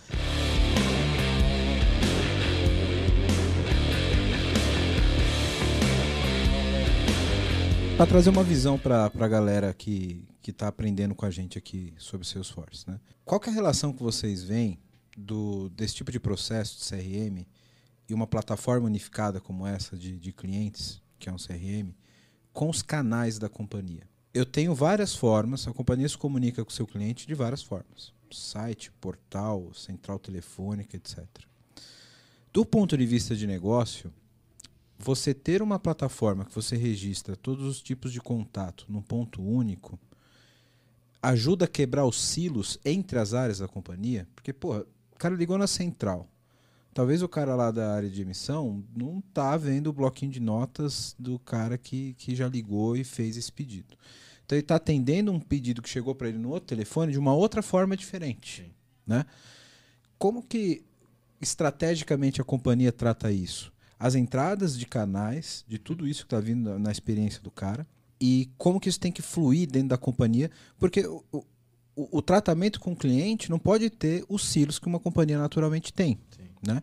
Então, o cara tá, tem o silo lá do, do atendimento, tem o cara que trabalha com emissão, tem o corretor. Essas pessoas, no dia a dia, talvez elas não se falem. E o processo precisa atender essa comunicação. Né? E quando você tem esse processo de CRM, fazendo isso isso fluir naturalmente, talvez facilite um pouco isso. Ó, é- são duas coisas, né? Primeiro, a gente, além de ser multicanal, né? E canal para seguradora é um negócio complexo porque canal tá atrelado à venda, tá? Canal corretor, canal assessoria, canal bancos. Então, é, é, tô falando do multicanal de atendimento agora aqui. É WhatsApp, URA, telefone, chat, etc. Que eu acho que é o ponto que você trouxe. Canal né? de atendimento, não de venda. E ele e também na ocasião uma seguradora multilinha, quer dizer, a gente tinha seguro de auto, residencial, condomínio, empresarial, vida, previdência, saúde, odonto, capitalização, grandes riscos, tinha um monte de seguro. Então a gente primeiro precisaria com quem que eu tô falando, né? Esse cara me ligou aqui, lembra dos 42 sistemas? Então você imagina, o cara poderia ter na nossa asset lá é, 10 milhões investido e o carro dele já aconteceu. O carro dele quebrava a 2 quilômetros de onde ele tinha cobertura. O que acontecia quando ele ligava para a gente? Corretamente, na visão do operador, "Ah, ó, sua cobertura Tem, um, tem uma linha, sabe? Empurra 2km e liga de novo. Você passou dessa linha, então, amigo. Esse é o unicórnio. Nunca vi esse caso, É. mas existe. Existe. Empurra, você tá, tá, tá descansado? Empurra 2km Empurra um e liga pouco. de novo. Empurra um pouco aí que dá certo. Cara, não. A resposta pro cara era não. Né? Falou, pô, ferrou, o operador fez bem o papel dele. Tava ali, mas, pô, isso é um outro cliente de outro. Eu falei do investimento, mas poderia ser outro, né? Produto ali. Isso era uma coisa. E aí, claro, o cara olhando tudo, muda-se até a forma que a operação fala com o cliente, né? Fala, ó, que era uma linha lá, o Core Center, né? O Joãozinho lembrou bem. Ó, agora você não tem mais script. Você tem um roteiro. Quer dizer, qual que é a diferença de um produto script, cara? Não importa o que aconteça. Siga o script. Vai lendo, lendo, lendo, lendo, lendo, lendo. Lendo, lendo, lendo, lendo. É como que se no podcast que a gente está gravando aqui, cara, não importa. Você tem que fazer suas perguntas. Você quebra totalmente o fluxo para voltar uma pergunta. O cara fala, putz, fica um papo meio quebrado. Esse é o script da central, aquele que a gente tem desespero. E o roteiro não. Cara, dá autonomia pro cara. Ó, se acontecer isso, tem essas possibilidades, esses caminhos, tal, etc. Então isso era uma visão de multilinha. A outra de multicanal. Né, que o cara falou pelo WhatsApp, pelo telefone, etc. E aí eu acho que também uma decisão acertada, a gente começou pelas áreas que mais eram impactadas por isso. A exemplo, ouvidoria e o que a gente chamava lá de saque. Toda a operadora, né, por lei, né, não só a operadora, né, as- as empresas de forma geral, existe uma lei do saque decreto, tal, etc, que você tem que ter um 0800 para reclamação. E esses caras atendiam todos os produtos, todos os canais. E qual era a dor desse cara aqui, quando ele não tinha o Salesforce? Cara, o cara me ligou aqui e abriu uma reclamação. Eu tinha que abrir uma ferramenta para saber se ele tinha mandado e-mail, se ele tinha mandado um chat, se ele tinha falado pelo aplicativo, se ele tinha mandado pelo WhatsApp. Esse cara consultava 10 plataformas para entender qual era a dor do cliente. Aí mandava para a área que resolve o problema, que nem sempre é a central, né? Às vezes é a, é a área fim, ali que resolve. Ela tinha que fazer a mesma coisa. Então, quando a gente começou a observar o cliente de forma 360, todos os produtos e todos os canais que ele falava, rapidamente ativou o valor. Que aí os caras que estavam lá na ouvidoria o quê? Em vez de 10, é um lugar só, tá tudo aqui o que o cara reclama? Sim. E cada vez isso vai melhorando, porque a gente vai entrar nas outras operações, você vai ter informações mais detalhadas. Né? Um, um- não tinha todos os detalhes no primeiro momento, né? Era cara, o cadastro ali, o nome, o- quais os produtos que ele tinha, mas não tinha qual era o carro que ele tinha, só tinha que ele tinha seguro de automóvel. Mas aquilo já ajudava, já dava uma visão. Então esse lance de que hoje está muito na moda, né? E que eu acho que que ano que foi isso, Joãozinho? 2014, A primeira entrega foi em 2014. né? Em 14 hoje hoje parece normal, né? Mas em 2014, né? Esse lance de MVP e construindo e gerando valor aos poucos, de fato foi o que fez a diferença e conseguiu mostrar o valor de ter o multiproduto, multilinha, multicanal ali tudo num lugar só, né? E, e acho que um, um, um dos pontos é o Salesforce, ele não te entrega a estratégia. Ela, ele te potencializa a tua estratégia. Então toda essa estratégia de atendimento, ela vem das pessoas, ela vem da, do teu processo. Parte da empresa. né? Exatamente isso. O Cara, Salesforce te dá Isso, uma isso é um ponto única. legal. Isso é um ponto legal porque quando a gente fala de produto, vou usar um termo aqui de 10 anos atrás de software, tá? Produto de prateleira, que você compra uma solução e aquela solução cai para dentro da tua empresa. Hoje não faz mais sentido esse termo, que você está falando de plataforma como serviço, etc. É um outro paradigma. Mas quando você fala de adotar um software que, que vem te atender uma necessidade, geralmente não é incomum, aliás, acho que é o mais normal, você ter que adaptar o teu processo ao software. Né? Eu acho que pelo Salesforce ser uma plataforma de desenvolvimento que não te entrega um software, mas te entrega componentes para que você crie o teu próprio software, você tem essa, essa flexibilidade, né, João, de criar um software dentro de uma plataforma que tem ali a caixinha de Lego de, de soluções prontas para atender a sua própria necessidade como negócio. Né? como negócio. E não só usar as caixinhas prontas, mas você também adaptar algumas caixinhas, você plugar caixinhas. A, a nossa plataforma de NPS, ela não é a Salesforce. Ela é um software à parte, ela é um aplicativo à parte. E a gente integrou isso ao Salesforce. E hoje, quando você, cliente Sul América, liga, dentro do Salesforce eu sei qual que foi a sua nota de NPS, a sua última nota. Então, se é um detrator, eu consigo te dar um tratamento especializado. Se você é um promotor, eu consigo conduzir com você o atendimento de uma maneira diferenciada. Então, esse é o poder do CRM e que não é o poder do Salesforce. O Salesforce te dá a informação. Agora, você tem todo um processo, você tem toda uma estratégia para poder usufruir disso. Quero falar com você agora que ainda não conhece a Clever. Clever é uma empresa que já tem mais de 3 milhões de usuários em 30 países com 30 idiomas diferentes, que tem trazido soluções em blockchain, criptomoedas e ativos digitais. O objetivo da Clever é te dar liberdade financeira para operar nesse mercado de cripto. Então, se você acredita nisso, se você acredita nessa liberdade, você já pensa como a Clever, vai conhecer os caras, é clever.io. Estão contratando também pessoal para trabalhar com cripto, com blockchain. Então, se você tem interesse, se você tem conhecimento nessa área, procura a Clever. Se você gosta de criptomoedas, se você opera no mercado, você precisa conhecer a Clever, precisa conhecer as soluções da Clever. Então, o endereço está aqui embaixo no vídeo. Para quem não está no YouTube, é clever.io. Vai lá, vai conhecer que realmente é um mercado sensacional.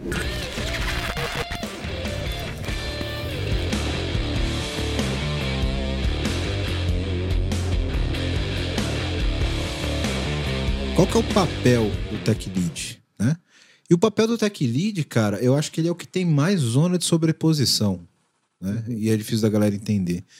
Porque o Tech Lead, se, se o, o, o desenvolvedor é o pato e o tech lead é o mamífero, o, o tech lead é meio que o ornitorrinco ali no meio do caminho, né? como, como que a gente define o papel desse cara? Ele coda, ele tem um papel de liderança entre os desenvolvedores, ele tem que entender de arquitetura, não é o arquiteto. Engaja o time, engaja o time também, né? Engaja o time. É, então, co como que a gente define esse ornitorrinco aqui do, do, da tecnologia? Qual é, de fato, o papel desse cara? Qual que é meu ponto, né? O Valdir falou um pouco, e a gente já falava, assim, do papel, e eu vejo ele como liderança técnica, e às vezes você falou das zonas de, de, sobreposição. de sobreposição aí com, com arquiteto, de repente com, com até outros papéis, né? Até com um desenvolvedor mais sênior, de repente, né? Mas é, a gente fala do tech lead também, porque quando a gente só fala tech, parece que ele é só a liderança técnica. E eu acho que ele engaja pessoas. Eu acho que ele ajuda no comportamento, nos valores comportamentais que a gente quer lá para aquela empresa. Então, por isso que eu acho que ele é um, um pouquinho a mais uhum. do que um tech só, né? Um tech lead só. Então é por isso que eu gosto um pouco, do, eu vejo o nome como um squad lead, onde você pode atribuir isso, ou o próprio Agile Leadership, que você tem de fato um papel formal assim, é, um, um, um pouco com um pouco mais de coisas do que apenas um tech. Você, no seu dia a dia ali, cara, qual, como, como é a tua visão do, do, do papel desse cara, do tech lead?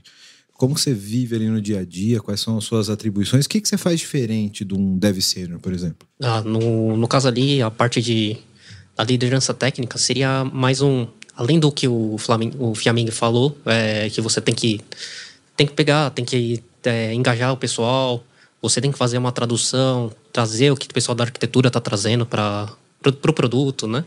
Você ainda também tem que saber tra traduzir o tecniquez para o pessoal de produto, porque você tem que saber fazer uma ponte até para conseguir trazer as informações que eles estão trazendo, ver se isso está condizente com, a arquitetura.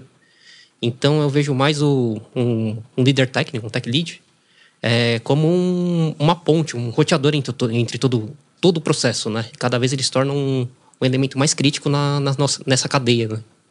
Então essa seria mais a minha visão e o que eu vejo no, no meu dia a dia lá do iFood, né? Show de bola.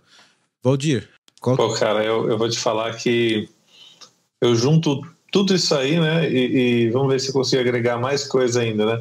E aí, desse jeito, a gente vai vendo que, né? Que, poxa, esse cara tem função demais, né? Mas eu vejo assim, né? O arquiteto ele está muito muito ligado ao negócio, está ligado a várias cadeias de valor. Então ele está tá vendo o mercado como é que está tá, tá, tá evoluindo e ele precisa construir as soluções. Né? É, na verdade, construir não, ele precisa desenhar as soluções e essas soluções ficam muito grandes. É, e ele precisa que ele precisa ter alguém para passar o bastão dessas soluções para que, que se alguém olhe para aquela solução e fala, bom, isso aqui é factível, é execuível é, e, e, às vezes até é, coloque ali algumas, algumas limitações que, que às vezes o PPT ele não tem, né? O PPT ele deixa você PPT, puxar PPT a compila, de não, qualquer velho. jeito. Não, não, não, não dá, não. É, então, aí eu, aí eu não compila, né? Então ele coloca qualquer coisa. Então o Tech Lead ele recebe isso, e aí daí a gente vê uma característica que o Lead precisa ter, que é estar ligado à arquitetura, ele precisa absorver isso. é, e aí vem o segundo ponto, que ele precisa olhar para o escopo também de negócio e precisa quebrar. Então ele, ele olha aquele, aquele marco né, é, grande, vamos, vamos até dar um nome aqui, um épico, né, é, já ligado a um pouco dos artefatos ágeis aí, ele olha para esse épico e fala, bom, é, eu vou precisar recortar isso em quantas partes? Aí ele começa também é, a se comunicar bastante com o PO para colocar ali a, a- os recortes de negócio e tudo mais. Então ele precisa da comunicação, precisa também entender do negócio, e aí ele, ele olha para as tecnologias que o, o arquiteto leu, né? O arquiteto ele leu no, no, no Infoquio, na, é, no Gartner e achou legal o quadrante de Gartner lá que tinha que usar e colocou. É, agora alguém precisa de fato é, implementar, né? Então o Tech Lead ele apanha com a tecnologia para ele aprender, por quê? Porque uma das responsabilidades dele é habilitar conhecimento no squad. E aí ele vai lá, é, faz as provas de conceito, ou às vezes direciona né, para o time, mas sempre acompanhando para dar aquele, aquele ar mais é, sólido. E, e aí depois ele também ajuda o time a entregar, né?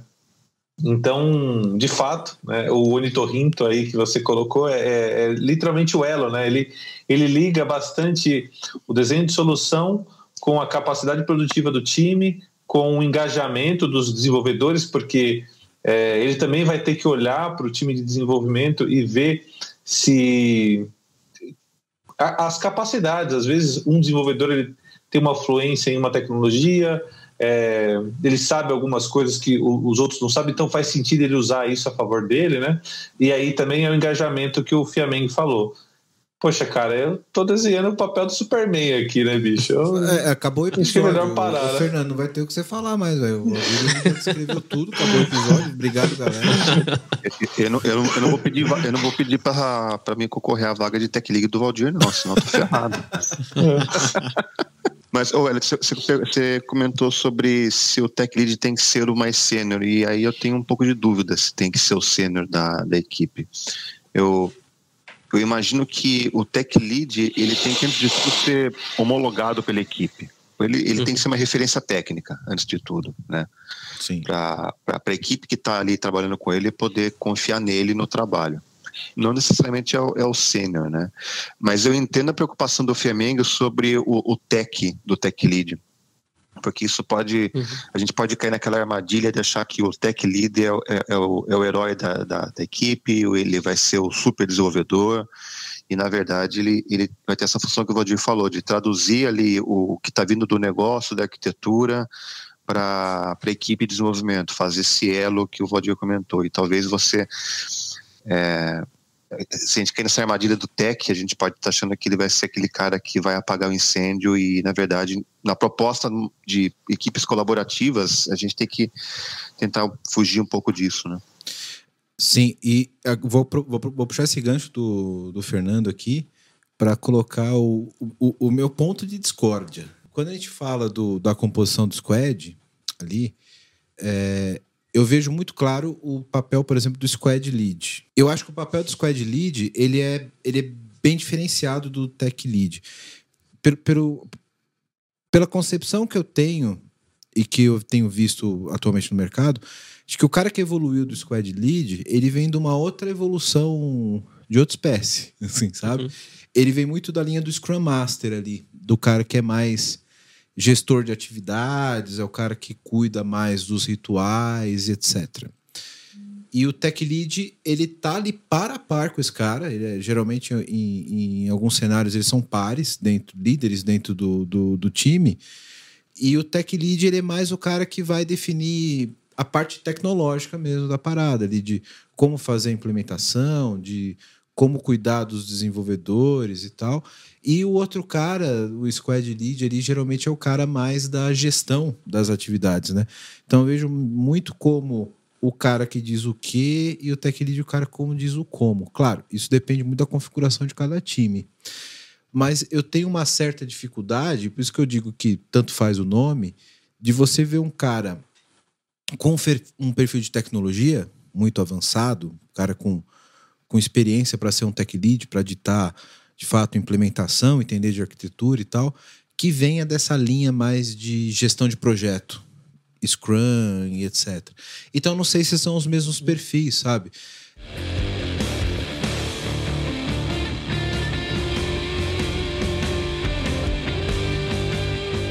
Caso eu tenha uma, uma inovação que ela é incremental e contínua, bem feita, ela substitui na linha do tempo a, a, a inovação que gera ruptura. Por que eu estou dizendo isso? Porque enquanto vocês estavam falando, eu estava aqui fritando os neurônios e eu percebo que em um determinado momento, alguns setores eles não inovam, nem incrementalmente e, e- e- e nem radicalmente permanece ali naquele business as usual. Surge uma, sta- uma startup que arrebenta esse gap de falta de inovação e aí começa todo mundo correr atrás. Caso essas empresas elas estivessem em melhoria contínua, incrementando continuamente seus negócios e inovando com a inovação incremental, ela estaria nesse mesmo patamar? Citando exemplos. Kodak. Boa. Que, cara, cagou pra foto digital, etc. Achou que ia vender filme e o resto da vida. Uhum. Blockbuster, por exemplo. É, se essas empresas estivessem incrementando seus modelos de negócio continuamente, a Blockbuster hoje seria a nova Netflix? Legal. É é uma excelente pergunta. Vou começar da parte onde você pergunta se é uma estratégia de inovação que guia negócios ou se é uma estratégia de negócio que guia inovação. Eu acho que a segunda parte é melhor, é uma estratégia de negócios que aí orienta o processo de inovação, mas inovação ele tem que funcionar ali como uma célula de estímulo à cultura de inovação para todos os colaboradores e aí não importa né, se é alta cúpula ou baixa cúpula, enfim, não importa, é para todo mundo. E a questão de cultura de inovação é importante porque senão o risco é falar, aquela é a área de inovação, aqueles seis ali, ó, são eles que inovam, vocês São os descolados. É, vocês outros 7.900 e pouco, vocês não, vocês tocam o business, viu? Vai fazendo aí. O resto é com aquele com aquela meia dúzia lá. Então, o trabalho fundamental de inovação dentro de uma empresa é de cultura de inovação. E vocês vão entender o que é cultura de inovação muito facilmente. Dois bodybuilders aqui na minha frente. Então, tá, tá fácil, tá fácil de explicar para vocês. É porque você não viu o Borel. O Borel também, né? O Borel, não. O Borel, não. Tô vendo aqui na imagem do Borel, não. Melhor usar vocês dois como exemplo. Desculpa, Borel. Mas. Relaxa. É, cara, você vai um dia pra academia, faz o treino monstro, volta pra casa, olha no espelho e vê nada. Aí você vai o segundo dia pra academia, faz o treino monstro, volta pra casa e vê nada. Você tá acreditando que aquilo vai fazer algum benefício pra você, que vai te transformar, que vai transformar seu corpo, etc. Então, cultura de inovação é da mesma forma. É todos os dias martelar para as pessoas, para os processos da organização que a gente tem que melhorar o processo e acreditar fundamentalmente que isso vai ajudar a transformar o negócio. Depois é, para cada tipo de inovação, desenhar uma estratégia que faça sentido para se colar com a estratégia do negócio. Então, para a inovação incremental, o que que a gente colocou de pé? Um portal de inovação para estimular o intraempreendedorismo. Então, qualquer colaborador do Banco Carrefour hoje pode entrar no portal e dar uma ideia. E aí, a primeira coisa que ele tem que fazer é conseguir apoio social. Likes. 30.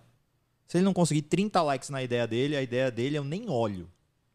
Depois que ele conseguir os 30 likes, ele recebe orçamento para ele testar a ideia dele. É um programa de intraempreendedorismo. Então, vai você, cara, vai você desenvolver. Tá nascendo desse programa, por acaso, um podcast. Ó. Que vai ser gravado aqui, inclusive. Nessa vai- sala bonita, provavelmente. Exatamente. Você sabe que isso que você tá falando, daqui a pouco tu vai começar a receber podcast de ouvinte. Podcast não, currículo de ouvinte falando quero fazer parte desse negócio. Mas é, é- é sobre Né? isso. É sobre isso. No final do dia, eu quero demonstrar o seguinte: venha fazer negócios com o Banco Carrefour, porque aqui é fácil. Eu já vou explicar por que, que é fácil.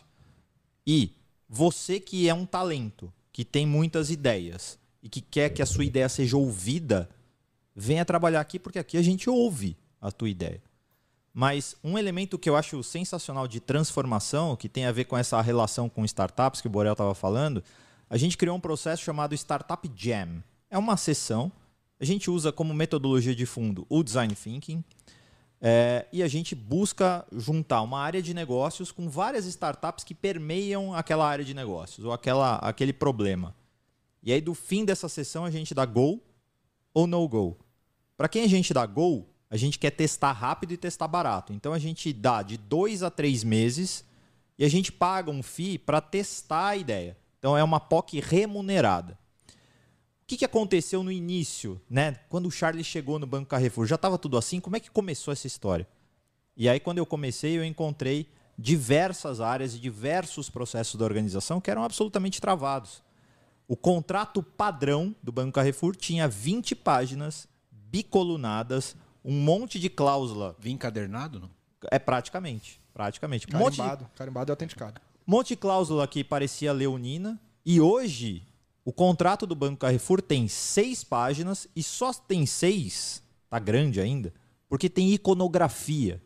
Cada cláusula tá escrita em Visual Law. O, o contrato do Banco Carrefour hoje cabe num story do Instagram. E o jurídico não quis se transformar porque é o jurídico. Não, porque entendeu que precisa subsidiar a cultura de inovação a acontecer dentro da organização. E aí é, é muito bottom-up e não top-down. Você precisa sim falar muito de inovação, com a alta cúpula, como a gente definiu aqui, mas quem vai fazer a inovação na prática é bottom-up. Então, é levar isso para 100% dos colaboradores e fazer com que eles acreditem exatamente como vocês acreditam que indo para academia, treinando uma hora lá, vocês vão ficar fortão igual vocês estão agora. Agora, detalhe. Como garantir, a partir da, dos seres superiores à alta cúpula, a segurança necessária para que você, na base, possa inovar? Porque é um processo que se submete ao que você falou aqui, experimentação. E experimentação naturalmente precede erro, falha. O que a gente não Talvez espera. não dê a nada. Talvez né? não dê nada. Co- como que lida com essa cobrança depois? Tipo, pô, você falou que o negócio era legal e não era. Você pode pagar uma POC que não vai chegar em lugar nenhum. Perfeito, perfeito. Né? E, É e isso como mesmo. lida com isso? Então, Borel, como é que você entende esse cenário da segurança que pode ser promovida numa visão executiva, uma visão, visão de liderança, para a base inovar? Como é que a gente garante que haja fôlego, vontade, inspiração para inovar? Borel, só fazer um complemento passando para você. Matematicamente, é muito mais provável que a ideia nasça na base, porque o número de pessoas na base é muito, maior. Então a inovação tem sempre que ser jogada para cima. Porque você vai ter 5, 6 executivos numa empresa e você vai ter 7 mil, 8 mil, 10 mil pessoas pensando na base. E são eles que estão em contato com o cliente, são eles que estão em contato com o problema Que no sabe dia o a que dia. acontece. Exatamente. Me permita dar só um passinho atrás, é, polemizando também um pouquinho sobre. Eu, eu lembro que o, o comentário do Wellington agora foi muito assim: que, que é. Que, que deve, como, qual o cenário melhor, né? Definir a estratégia primeiro ou executar primeiro lá na, na, na camada mais operacional e tal. Gente, na minha opinião, cara, não tem uma regra em relação a isso. Pensando no cenário de transformação digital, você pode ver várias. Pode, isso pode acontecer de várias formas. Né? Então, você vê empresas, por exemplo, onde tem aquele primeiro grupo de trabalho, não vou nem, ou como você quiser chamar, ou uma squad, começa a trabalhar diferente, inserir algumas metodologias, começa a trabalhar com agilidade, já começa a mostrar alguns resultados, começa a dar visibilidade daquilo, e cara, e aí, obviamente, a esfera superior vai ver que o resultado daquele time está começando a ser diferenciado, vai querer entender e acaba polinizando e motivando as esferas mais acima, e depois essas esferas vão acabar querendo, caramba, por que as outras áreas também não trabalham dessa forma? Então, assim, eu acho que não tem uma regra, né? Porque estratégia, por exemplo, se uma empresa tem uma estratégia de inovação clara, definida, e não tiver um poder de fogo embaixo para executar, também não vai fazer sentido nenhum. Né? Já quem diga que a estratégia sem execução ela é puro devaneio. Né? Então, eu acho que não tem uma regra em relação a esse ponto.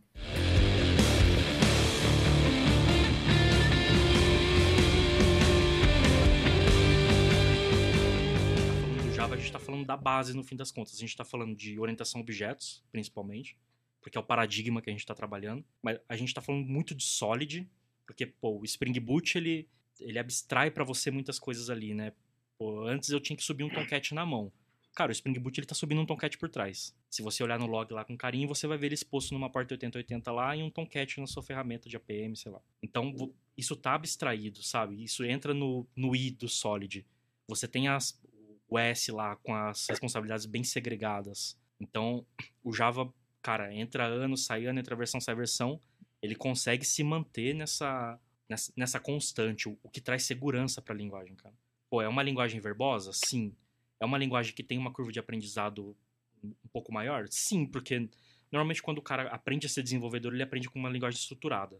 Ou, ou se ele não aprender O estruturado. que eu ele- acho que é errado, tá? Eu acho que. Mas eu acho que é natural, cara. Não, é natural, mas eu acho que, que enfim, isso é um, outro assunto, É. não quero abrir parênteses, mas acho que a gente deveria ter um- uma maneira das pessoas pensarem em programação que não fosse só if else, que, é, que é o raciocínio imediato da linguagem estruturada. É, na- sabe? é natural porque é fácil de você pensar dessa forma. É, é, é simples, né? É cotidiano para quem não tá na área. Então você consegue pensar de forma estrutural muito mais simples.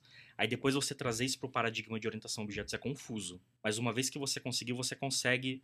Uma vez que você você consegue é foda, né? Mas uma vez que você entende a orientação a objetos, que você consegue implementar isso em código, é muito mais fácil de você. É, é, que- é que E é correto de Você, você você, implementar. você ensina o cara em Pascal, o cara faz um código estruturado macarrônico, e aí depois você fala pro cara que ele vai fazer uma classe, vai fazer uma outra classe que vai herdar, herdar daquela. Cara, o cara, sabe, sa- saiu do mundo dele, mas, enfim. é, depois... É o grande ponto, né? Só complementando o Valdir, né? Do EJB, né? Desse EJB2. É histórico, né? Infelizmente, é, você evolui e você aprende com erros. Então, eu acho que, assim, reclamar do JB seria como reclamar de um pombo correio. Nossa, porque as pessoas usavam pombo correio? Mas isso foi necessário. Nossa, porque as pessoas usaram o telefone? Porque o Grambel inventou logo o iPhone? Era a tecnologia da época, era a necessidade da época, era o que tinha na época. E foi evoluindo, né? Porque as pessoas começaram com DOS e por aí vai. E um ponto interessante, como vocês falam da especificação, no geral, a especificação é todo mundo vai na frente testando, a especificação vai atrás e define o que vai ser o padrão de mercado. Então, quando a gente desenvolveu, por exemplo, a API de, de data, de money, cara, a gente viu que tá, tá todo mundo utilizando, viu, pô, isso é legal, vamos trazer várias pessoas com essa especialidade para criar um padrão, uma especificação para data. É, o Hibernate foi a mesma coisa, né? Tinha um, o, o Eclipse Link, tinha outras implementações, se criou a especificação, se atualiza até hoje, né? Nesse foco. O mercado está na frente, a especificação vai logo atrás. Agora, de configuração, CDI, né? Bebeu muito da água do Spring, com certeza, porque era o mais famoso, e é o mais famoso, quando você fala de gestão de dependência. E, em função disso, hoje nós temos um, vários, várias plataformas. Né? Então, hoje temos Spring, temos Quarkus, temos Micronauts, temos um número de flavors gigante graças a essas especificações. Porque elas não começam do zero, elas começam com o mínimo, que é a spec, e a partir da spec ela começa a evoluir. Vai lembrar que o Spring ele utiliza a especificação por trás, afinal, Spring JPA utiliza JPA, Spring Boot utiliza Servlet, e por aí vai. Tudo isso é graças à especificação. Até para tirar aquela, aquela imaginação de que existe uma rivalidade entre o time da especificação e o Spring. Não existe. Seria como se existisse uma rivalidade entre o pendrive e o USB. Cara, não faz sentido. O USB é o padrão. A gente cria o padrão mínimo. E o pendrive é como você pode utilizar esse, esse USB. Muito bom. E, e, aí te perguntando mais objetivamente, Otávio, como você vê esse ponto da, da troca entre os frameworks e a própria comunidade e a especificação? O Aldir colocou um ponto importante que nós tínhamos uma especificação, tínhamos um, um modelo do, do- da operação do Java eh, Enterprise ali um pouco mais eh, inchada e os frameworks começaram a trabalhar para trazer uma, uma, uma, uma forma diferente desse tipo de, de, de, de trabalho e com o exemplo do próprio Hibernate, etc. E, e como você vê hoje essa troca de do- do- dos próprios frameworks tendenciarem um pouco da, da- do modelo que certamente pega do mercado, né? O que as pessoas precisam fazer e, e o que o mercado precisa entregar. E, e essa troca com a própria comunidade que mantém o Java. Como que você vê isso? Cara, eu vejo isso como cooperação, né? No qual as empresas cooperam e competem ao mesmo tempo. Então, como você fala do Hibernate, cara, quem conduz o Hibernate é uma empresa que se chama Red Hat. E a Red Hat tem uma cadeira no comitê executivo. Então, muitas vezes ele presta consultoria para aquilo. Essa informação, ela entra no consenso e vira especificação. Obviamente, ela não vai ceder todas as informações, né? Recurso específico do Hibernate só roda no Hibernate porque é uma coisa exclusiva, específica e exclusiva do vendor. Assim como tem PyAria, tem esse tipo de coisa. E isso acontece, por exemplo, com o multi-tenancy que só a Oracle tem, um algoritmo que só a Oracle tem. Então isso é muito comum, natural e importante. Afinal, se a empresa investe a ponto de ter produto né, e ganhar dinheiro com isso, é natural que ela também queira retornar para garantir que a tecnologia que ela está usando como base continue vivendo. Afinal, sem ela não tem como pagar os boletos, né? Os famosos boletos. Então, é um ciclo de cooperação e competição ao mesmo tempo, que é muito legal. Por exemplo, o Quarkus. O Quarkus fez um boom no mundo Java há algum tempo e um ano para cá eles vêm ajudando fortemente na nossa especificação, que é o CGI Lite. O que é CGI Lite? O CGI ele foi drivado de de dependência pelo Spring. O Spring até então ele era muito relacionado a reflection e, e a injeção de dependência por runtime. Com esse novo detalhe da arquitetura das aplicações corporativas, essa estratégia mudou, né? Em vez de ser reflection runtime, foi para build e compilação. E essa especificação justamente foca em injeção de dependência focada em injeção por é, momento de compilação, né? Ou de construção da aplicação. Então é um pouco de tudo, cara, e é importante. Se as empresas pararem de investir, é que o Java tá, tá frito nesse sentido. Muito legal. É, Acho que é, essa troca, cara, acho que, que torna tudo muito mais rico, né? É, até porque Sim. eu acho que, que as empresas, até por ter esse laço comercial mais, mais aflorado, ela está muito mais perto da necessidade do mercado, das empresas, de quem utiliza, e essa troca é, é, é super relevante. Né? Uma, uma coisa que eu queria trazer para a mesa aqui, para a gente discutir, em comparação com o passado também. Eu tenho uma impressão de que o Java antes ele tentava ser muito mais multipropósito do que é hoje. Não sei se vocês têm essa, essa impressão. Acho que hoje o Java Sim. ele tem uma, uma, uma visão muito mais de, de entregar o que ela entrega hoje muito bem no, no mercado corporativo, é, inclusive com o- parceria com esses frameworks como o Spring, que, cara, é padrão absoluto de mercado hoje, né? É, e, cara, o web, por exemplo, é, a parte mais front ficou um pouco de lado, graças a Deus, porque aquele Java Applet, quem nunca ficou cinco minutos carregando um Java Applet no seu Netscape, provavelmente tem menos de 30 anos, né? Graças, graças a Deus que, que os, os browsers eles é, limitaram o uso do applet, né? Porque senão as empresas iam querer continuar com aquele Isso. trem. Aí falou, não, não, não, vamos acabar com isso aqui, ninguém mais vai ter isso aqui. Ó, o acabou. Arthurzinho aqui nunca carregou um Java Applet no seu Netscape. Cara, Applet, EJB, não tive o desprazer de. Olha só, nova... temos aqui três gerações na mesa. E, e- e- e nessa época, eu lembro que, cara, até celulares mais antigos tinha é, jogos feitos em J, JME. E- Então, eu- JME eu nunca usei. cara, tinha, tinha JVM mu- muito multipropósito, né? E hoje isso já não é tão mais específico, né? Então, por exemplo, a questão de dispositivos, etc., acho que hoje o- o Java não entra mais tanto nessa, nessa linha, né? Pelo menos eu não percebo, não sei se posso estar. Se, você Cara, conhece não. e conhece. É, eu acho que é, mas não é tão é explícito. né? É, esse que, eu, esse que eu quero, porque eu tô- Porque- como a gente está muito fora do mercado, está muito no mercado corporativo, a gente não tem muito essa visão, né? Então, só para a do, do JME, né? Então, muita gente relaciona o ME de, mo- de mobile, mobile, né? Só que não é, é de micro, é micro edition. Então, o que acontece? Nossa, o celular não tem mais. Cara, o meu celular, Isso é velho. O meu celular tem mais memória de processamento do que o meu primeiro computador. Meu 486, brother. Dependendo do celular, Então, ele sobe o Spring Boot já de boa é. hoje, né? Ah, até mais, cara. De boa. Então, assim, o, o ponto, né? Ah, o Java ele deixou e-mail. Então não é tão verdade assim.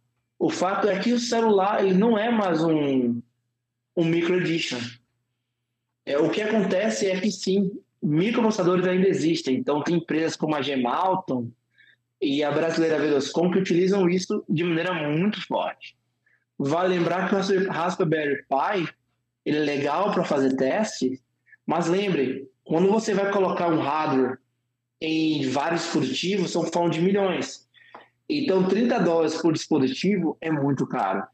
Então, é muito comum você fazer o seu circuito. Então, empresas como a Gemal, como já falei, eles ainda continuam ganhando dinheiro com esse Java ME, por exemplo. né? Então, assim, ainda existe um mercado muito forte e muito milionário com relação a isso, tá? Então, o seu chip do Mastercard possivelmente roda Java Card, então continua muito forte com relação a isso. O, o, o outro ponto também foi a modularização da JVM. Então, com a modulação da JVM, não faz tanto sentido eu ter uma JVM apenas para, para o ME, porque agora eu consigo criar uma, uma JRE específica para esse runtime, o que torna isso muito mais barato.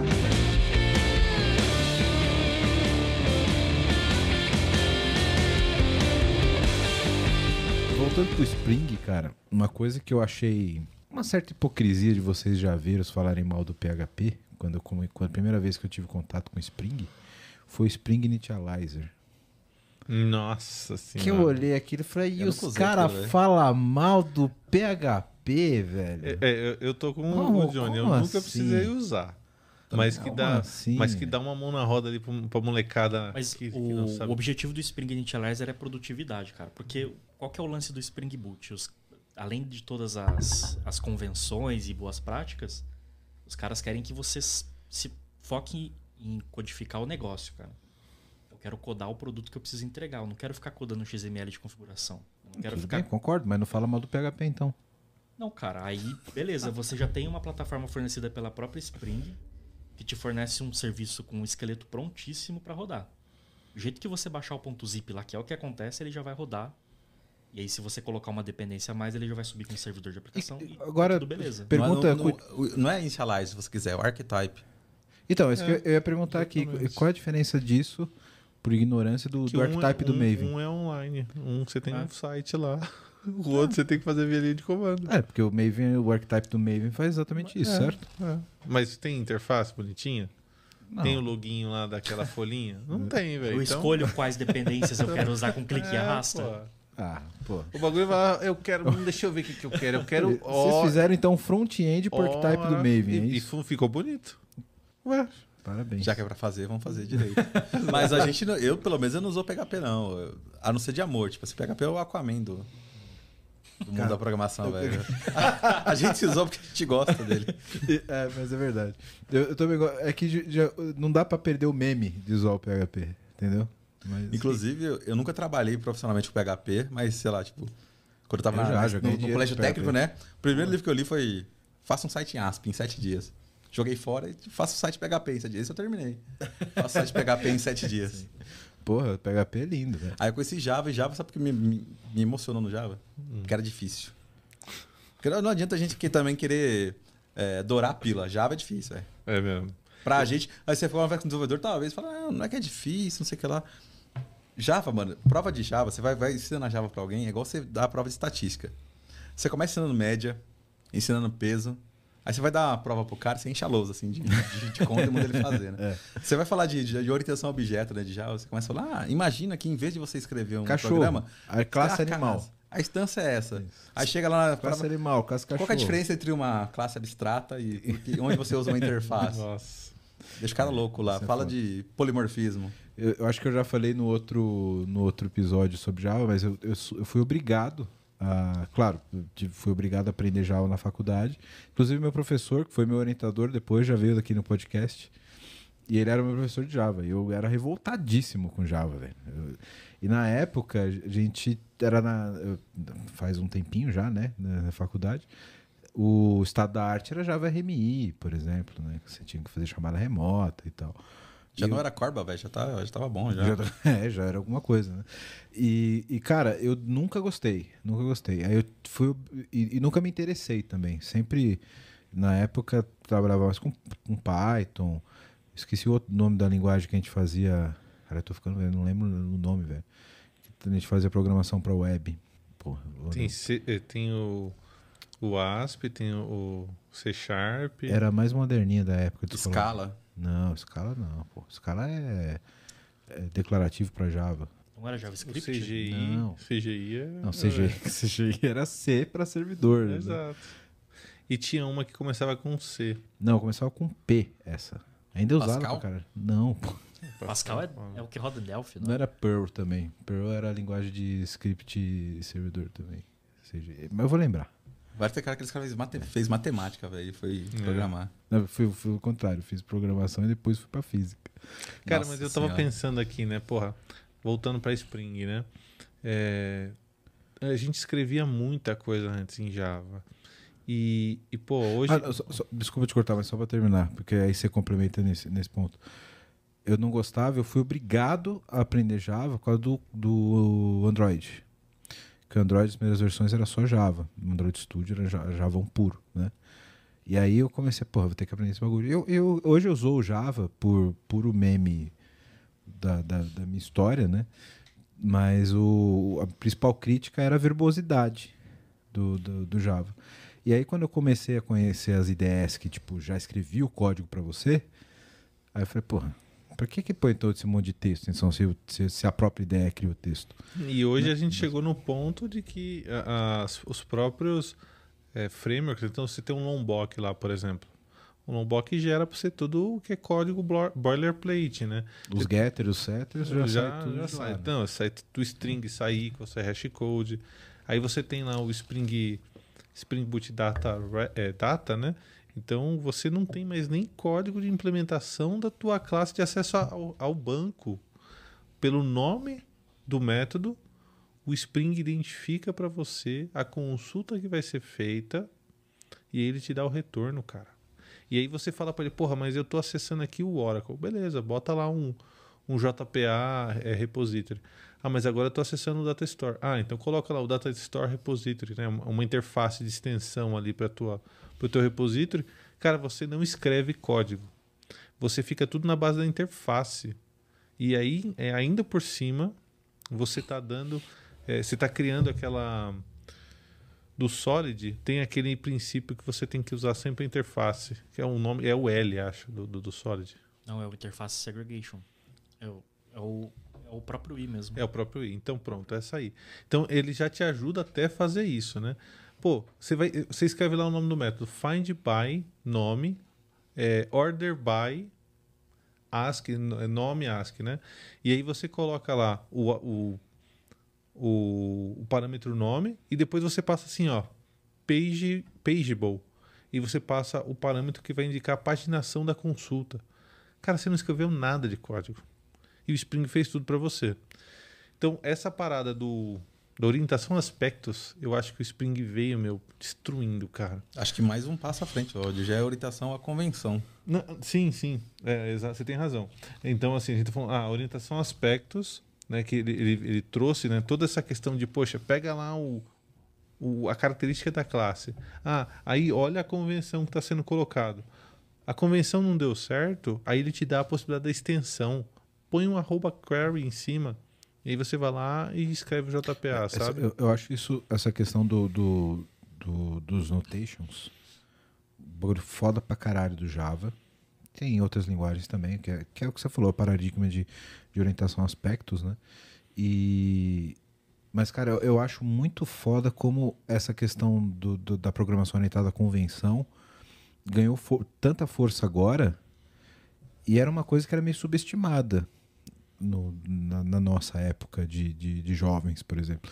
Eu lembro que na época que eu desenvolvia para web, nessa outra linguagem, que eu não consigo lembrar o nome, já faz um tempinho. É Ruby on Rails. né? Ruby. Ruby. Ruby on Rails.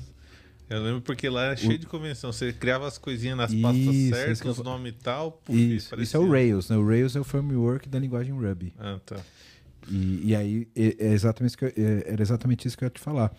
Você consegue criar por convenção, você põe os nomes das pastas, etc. Acesso ao banco de dados, você definia o tipo e já definia, por exemplo, o campo com a variável de acordo com a convenção do nome, ele já fazia o mapeamento, já fazia a persistência no lugar correto, tudo por convenção de nome, convenção de, de, de característica do projeto, né? Só que isso, cara, era, nessa época era colocado como frágil, né? E o, para- o Spring, pelo que vocês estão colocando aqui, deu uma força. É, Mas por que, que era né? frágil? Porque você não sabia que ia dar pau até rodar, certo? O Spring, na, na hora de inicialização, ele já consegue te falar, pô, meu, bota direito o nome do seu, seu método aí, porque não tá batendo com o nome do teu bin. Tem- Então, de fato, lá era frágil. E aqui, o que, que o Spring fez? Ele fez uma máquina que interpreta essas características, né? E indica uma, uma possível, uma, um possível ajuste. ajuste. Não, o Spring indica na, na inicialização dependência cíclica entre os bins. E ele ainda te ajuda a resolver. Pô, e aí, você quer fazer o quê? Bota um lazy aqui ou não? Aí, cê- pô, a molecada. você bota de- e não funciona.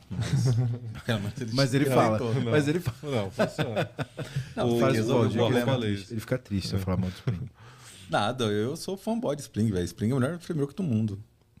Mas você, você, você zoa, pelo menos. Não, não, eu usou porque. Aí eu, eu- explicando a piada, né? Geralmente quando tem uma referência cicla e o Spring quer te ajudar é porque ele acha que você não errou, ou que você não errou muito.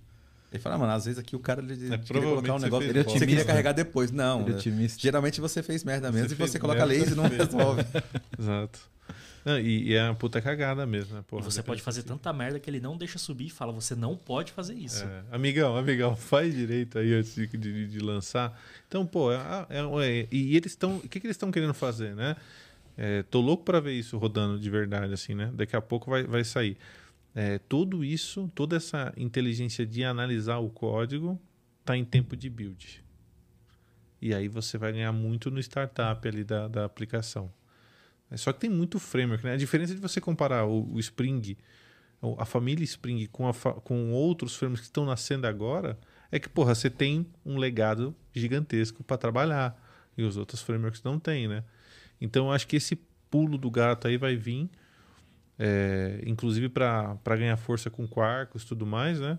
E a gente poder ter uma aplicação voadora. assim. Até, co- até essas brincadeiras que eu faço, Wellington, eu acho que Spring é um framework muito melhor, inclusive porque ele é em Java. Porque Java tem as suas deficiências, que Spring sanou muito bem. E nesse ponto, aí isso é, é uma questão de comparar, né? Um, um microserviço escrito em Flask ou escrito no Spring Boot, ah, tem que comparar pelo que eles são, né? E o Spring, e, e aí não, não dá para deixar de comparar as linguagens, né? O Java tem muitas falhas, ou muitas, muita coisa que é complexa, às vezes que pro caso, pro caso normal não, não deveria ser tão complexo assim. A gente tentou fazer uma versão do, do C+, por exemplo, mais simplificada, mas que tem umas falhas que, que a gente não consegue cobrir. E o bom, e aí eu acho que o Valdir falou muito bem, né? Que o, Spring teve tempo para amadurecer e ele conseguiu crescer em cima desses pontos, né? Então, por exemplo, por que, que o a boilerplate no Spring é mais confiável que em outras linguagens? Porque ele gera, de fato, aquele código anterior. Aquele, você tinha que escrever o, o bin inteiro lá, colocar o toString, o hashcode, o caramba 4. Hoje em dia você não escreve mais, você coloca as anotações, mas ele gera. E gerando aquelas anotações, ele consegue colocar aquilo num, no interpretador para saber se você está fazendo uma, uma implementação de fato. Então, acho que o framework ganha muito ponto por isso. E as soluções finais, quando a gente vai adotar de fato, tem que ser pesadas. Aí já falando como pessoas Sim. né, que são agnósticas, que- né? ó, tem- tem- é, é legal você falar disso pra gente falar até. A gente brinca aqui, pessoal com linguagem e tal, mas aqui é todo mundo arquiteto profissional sabe utilizar a melhor ferramenta para a melhor finalidade.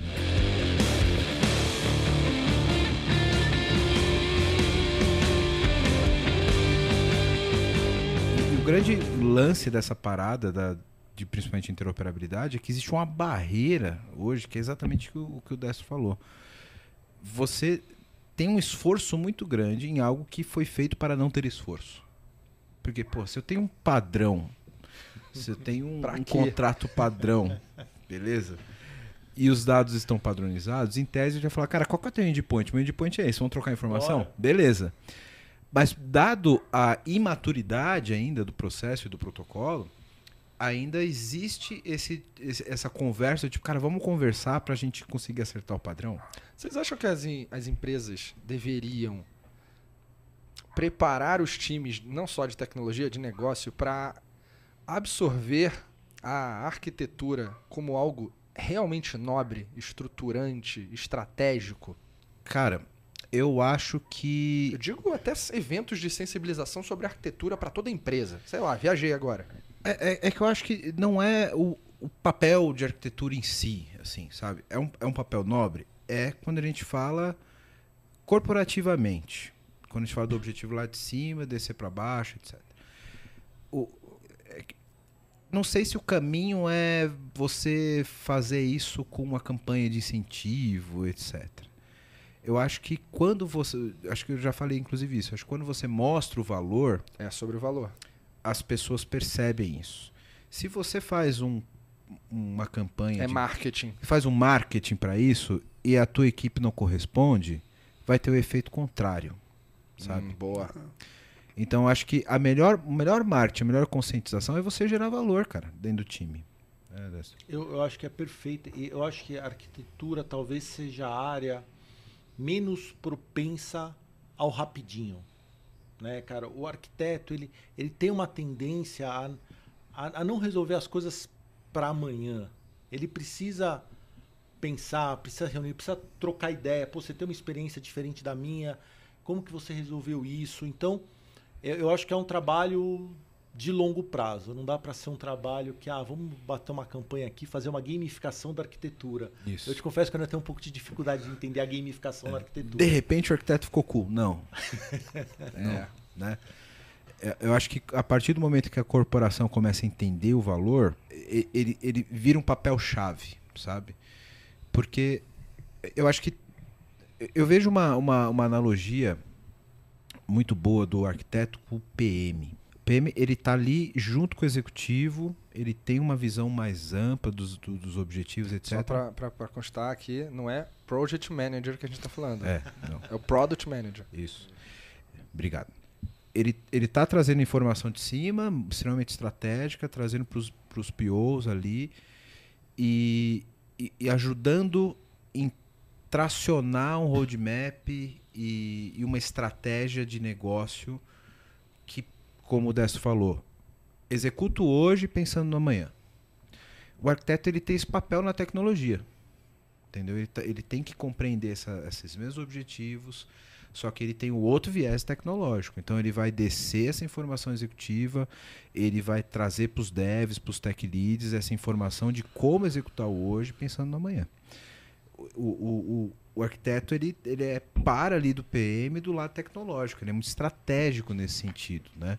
Senão você não consegue dar a escala porque você quer. Porque é muito fácil você fazer uma tecnologia fechada com a porta fechada que não permite evolução.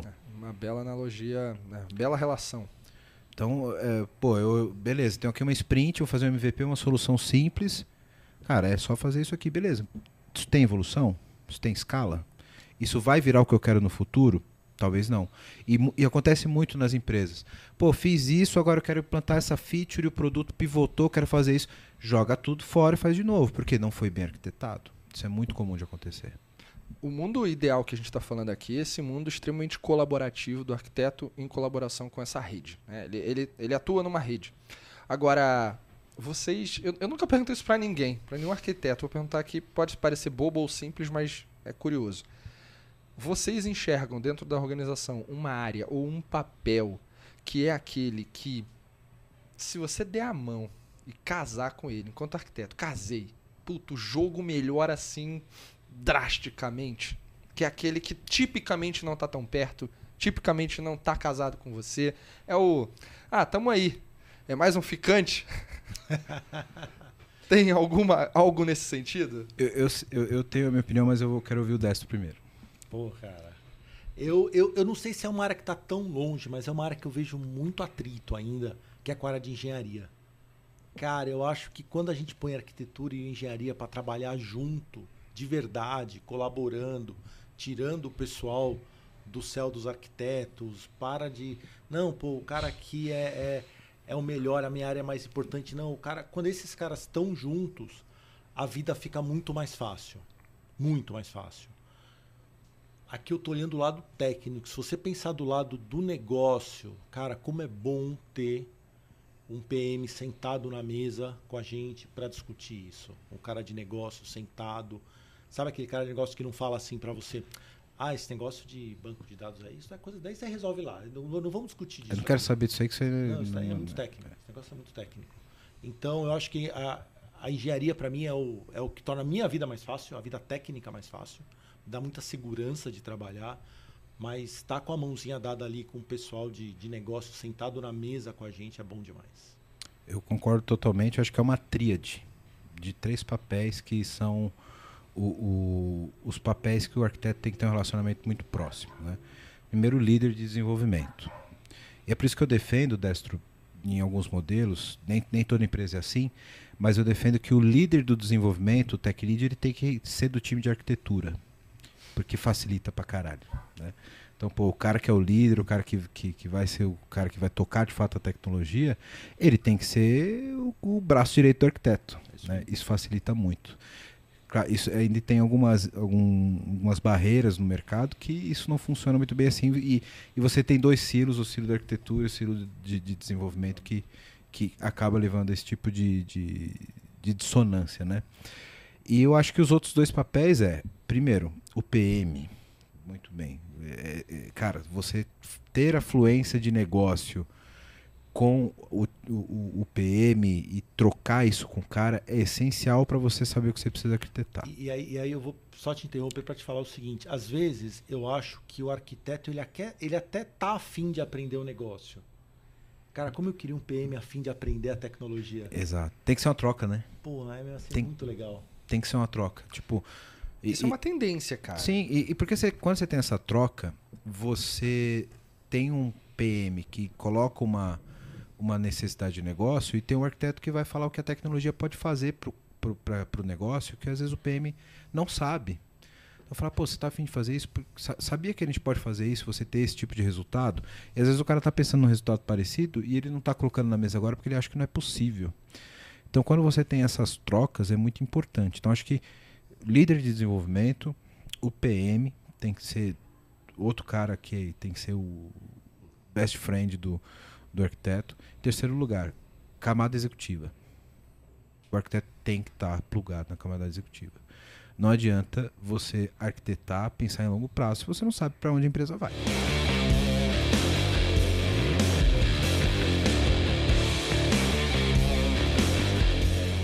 Primeira pergunta que você deveria se fazer, na minha opinião, para dizer se um modelo ele criou consciência ou não é: o que é consciência? Exato. Então, como que a máquina gerou consciência se eu tenho dificuldade de definir para poder transformar isso no algoritmo e no modelo matemático, né? Porque é o que você disse. É, ele vai trabalhar com uma série de, de inferências estatísticas para gerar a, aquela resposta matemática, né? De um, em linhas gerais, é, é, é basicamente isso que a gente está falando de inteligência artificial eu teria que ter um, um eu, eu, teria que necessariamente definir matematicamente o que é autoconsciência. E como é que se faz isso, né? Tem, tem pessoas que acreditam que quando a gente tenha redes neurais muito, muito grandes, mas muitíssimo mais grandes que a gente tem agora, autoconsciência vai ser gerada sozinha. Que eles acreditam que o cérebro humano funciona de um jeito parecido. Isso, mas isso ninguém sabe. A realidade é a seguinte: nosso cérebro, nosso sistema nervioso é infinitamente mais complexo e mais avançado que qualquer modelo de machine learning, por grande que seja e por, eh, eh, por parâmetros que tenha. A gente fala do, do que utiliza agora o Lambda, que, que é o da Google, que tem 540 milhões de parâmetros. É imenso. Mas nossa capacidade de gente, por exemplo, dirigir um carro, olhar o que está acontecendo na estrada, pegar o celular, Haja enviar uma mensagem para alguém e falar com a pessoa que temos ao lado. Isso, cara, isso daí é uma capacidade infinita com um consumo de energia que a gente sempre esquece muito, muito baixo. Sim, exato. Comparado com a energia que consome qualquer modelo desses que a gente está falando. Então, ainda estamos, eu acho, anos-luz. Nenhum, o cérebro humano é muitíssimo mais poderoso, muito mais potente que qualquer modelo desses. E outro ponto é como a gente, outra coisa que a gente está aprendendo também é como treinar os modelos. Eh, a gente antes partia de um treinamento, tenho um monte de dados, treino, tenho meu modelo. Hoje em dia já os modelos fazem estratégias para eles ir aprendendo. Estilo como uma criança faz. Nós estamos programados desde crianças para aprender. E temos estratégias para aprender e para falar isto daqui é importante, isto daqui não é importante. A gente tenta fazer o mesmo com os modelos. E a gente tem um MLOps embutido, né? Porque a gente vai retreinando e respondendo o transacional ao mesmo tempo, né? Exatamente. Quero ver fazer isso tecnicamente. É um pouco mais complexo, né? Pensando, né, pegando o gancho do Luiz, quando, quando nós tomamos uma decisão, então você está dirigindo, você pegou o celular, você fez alguma coisa, é, cara, está envolvido uma série de coisas. Não é só um ponto específico, não é só dirigir o carro, não é só pegar o celular. Né? E os modelos que a gente faz, que nós temos hoje em dia, eles são treinados com um fim específico. Então, eu tenho um modelo, uma rede neural, por maior que ela seja, né? bilhões de parâmetros treináveis, ela, ela foi feita para poder classificar um texto, para poder gerar um texto. Né? Eu não posso submeter ela para uma outra tarefa. Né? Hoje a gente já tem modelos, aí teve o, o, o gato, né? Você chegou a ver, deve ter visto, é, que que está mais para pato, né? Do que para gato, né? Porque ele faz tudo. Então esse é o primeiro modelo que surgiu. E nada direito. E, é, ele faz muito, é, cara, ele faz 600 tarefas em uma única rede neural. Então assim, você pensa que, o- que a gente treina uma rede neural gigante para classificar a imagem, para poder gerar texto, né? Para classificar algum tipo de, de comportamento de um cliente. É, essa rede neural ela é uma única para fazer 600 tarefas. Então, é legal, só que é uma abordagem legal. Acho que talvez isso seja o futuro, com certeza. Mas neste momento, cara, a gente está muito longe disso. Você vê como ela erra demais. Então, assim, faz 600 tarefas, não faz nenhuma delas boa. Delas faz bem. Os modelos de inteligência artificial, geralmente eles são treinados para gerar uma inferência com base em conclusões do passado. né? Então você monta ali um dataset, ele vai fazer inferências estatísticas Uhum. daquele dataset, e por similaridade dessas inferências, ele vai concluir alguma coisa relacionada a esse histórico passado. né? Quando a gente fala da própria consciência humana, da tomada de decisão, algumas vezes você precisa usar inferências do passado que não necessariamente estão ligadas à tua decisão de agora. Então, tua experiência de vida, é, tudo que você passou, vai te ajudar a tomar uma decisão que você nunca tomou. Você não tem histórico daquilo. Existe algo semelhante hoje em algoritmos, frameworks, que possa simular um comportamento parecido em inteligência artificial? De, de, de fato, um dos problemas que a gente tem quando fazemos inteligência artificial é que precisamos ter dados. E para muitos problemas que a gente quer solucionar, não tem dados. Depende de um exemplo. Imagina que eu quero eh, criar um modelo para verificar eh, fraude em uma seguradora de saúde. Quando eu ver- verifico fraude num cartão de crédito, é fácil, porque o cliente vai reclamar.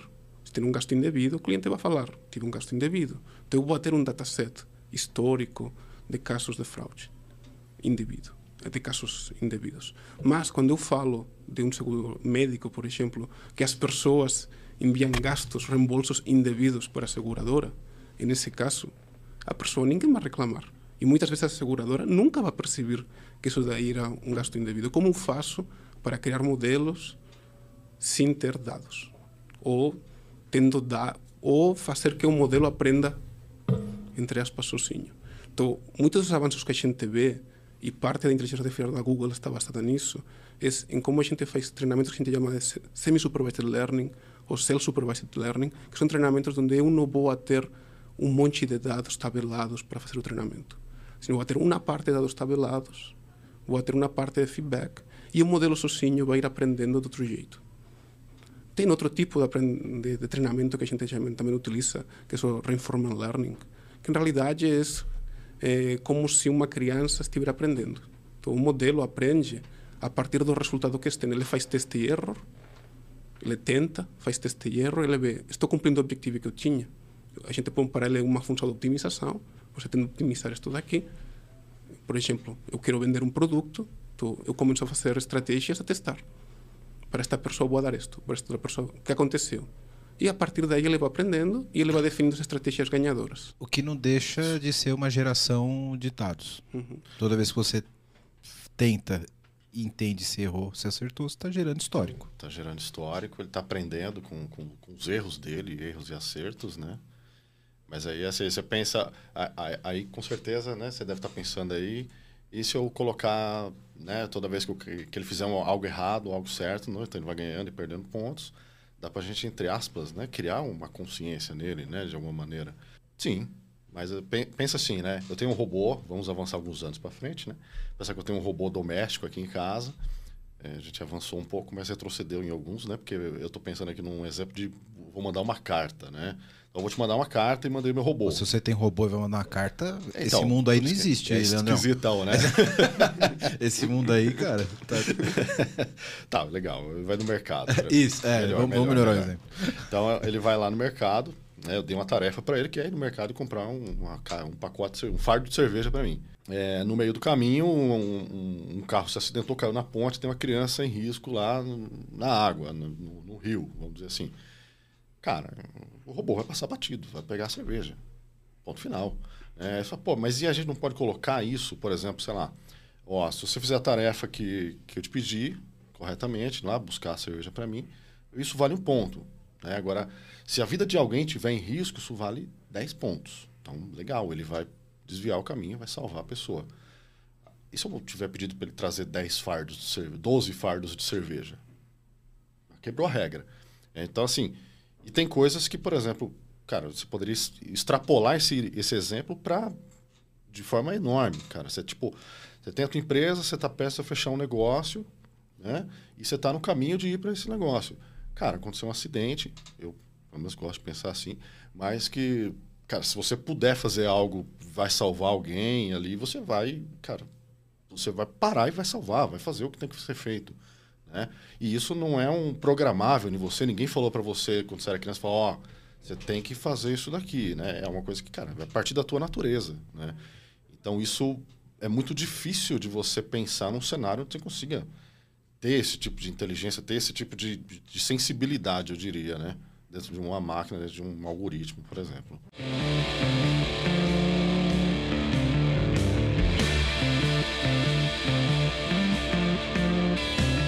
Estrangulamento. O que, que você tá chamando de estrangulamento, Valdir?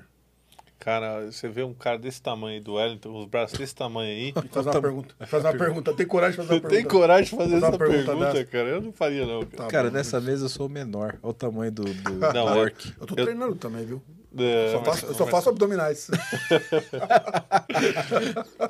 Mas, ó, é, estrangulamento a gente está chamando aqui, né, em uma estratégia de implementação para modernização, né? A gente fala que estrangulamento é escolher as partes do teu software, a parte dos teus, do- as partes do teu ecossistema que são mais importantes em determinado momento e aí priorizá-las, né, para dar a modernização. E aí criar uma relação dessas partes modernizadas com as partes que estão no legado. Isso tem a ver com separação de domínios, não? 100%. Segregação de domínios. 100%. Sim. Quando você fala de estrangulamento, na verdade você poderia. Eu sempre achei que a palavra mais correta em português, né, porque isso vem do strangling. Né? Mas- Martin Fowler. É, do, do Fowler. sempre ele, né? É, sempre ele, né? Mas eu acho que o- a palavra mais correta por português, eu acho que até seria melhor o esvaziamento. Né? Porque no fim o que você não faz. tanto ouvido, né? É, Pois é. No fim, o que você está fazendo é vendo qual é o domínio que você vai conseguir segregar do teu legado. Que você precisa da agilidade, da modernização. Você precisa transformar rapidamente, né? E aí você pega esse domínio e você segrega ele do legado. E segregar significa dizer que você vai desativar o antigo e ativar o novo. E não replicar. Porque senão você mantém um monstrinho vivo Dois monstrinhos. Você mantém dois monstrinhos vivos.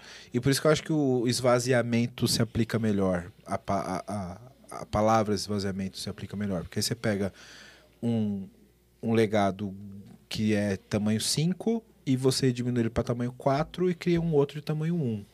E você vai fazendo isso ao longo do tempo. E você vai fazendo isso ao longo do tempo, segregado por domínios e por necessidades de negócio, até que você esvazia o legado, ele deixa de existir e você só ativa o seu novo. A sua O que nova sobrar é o seu último microserviço. É.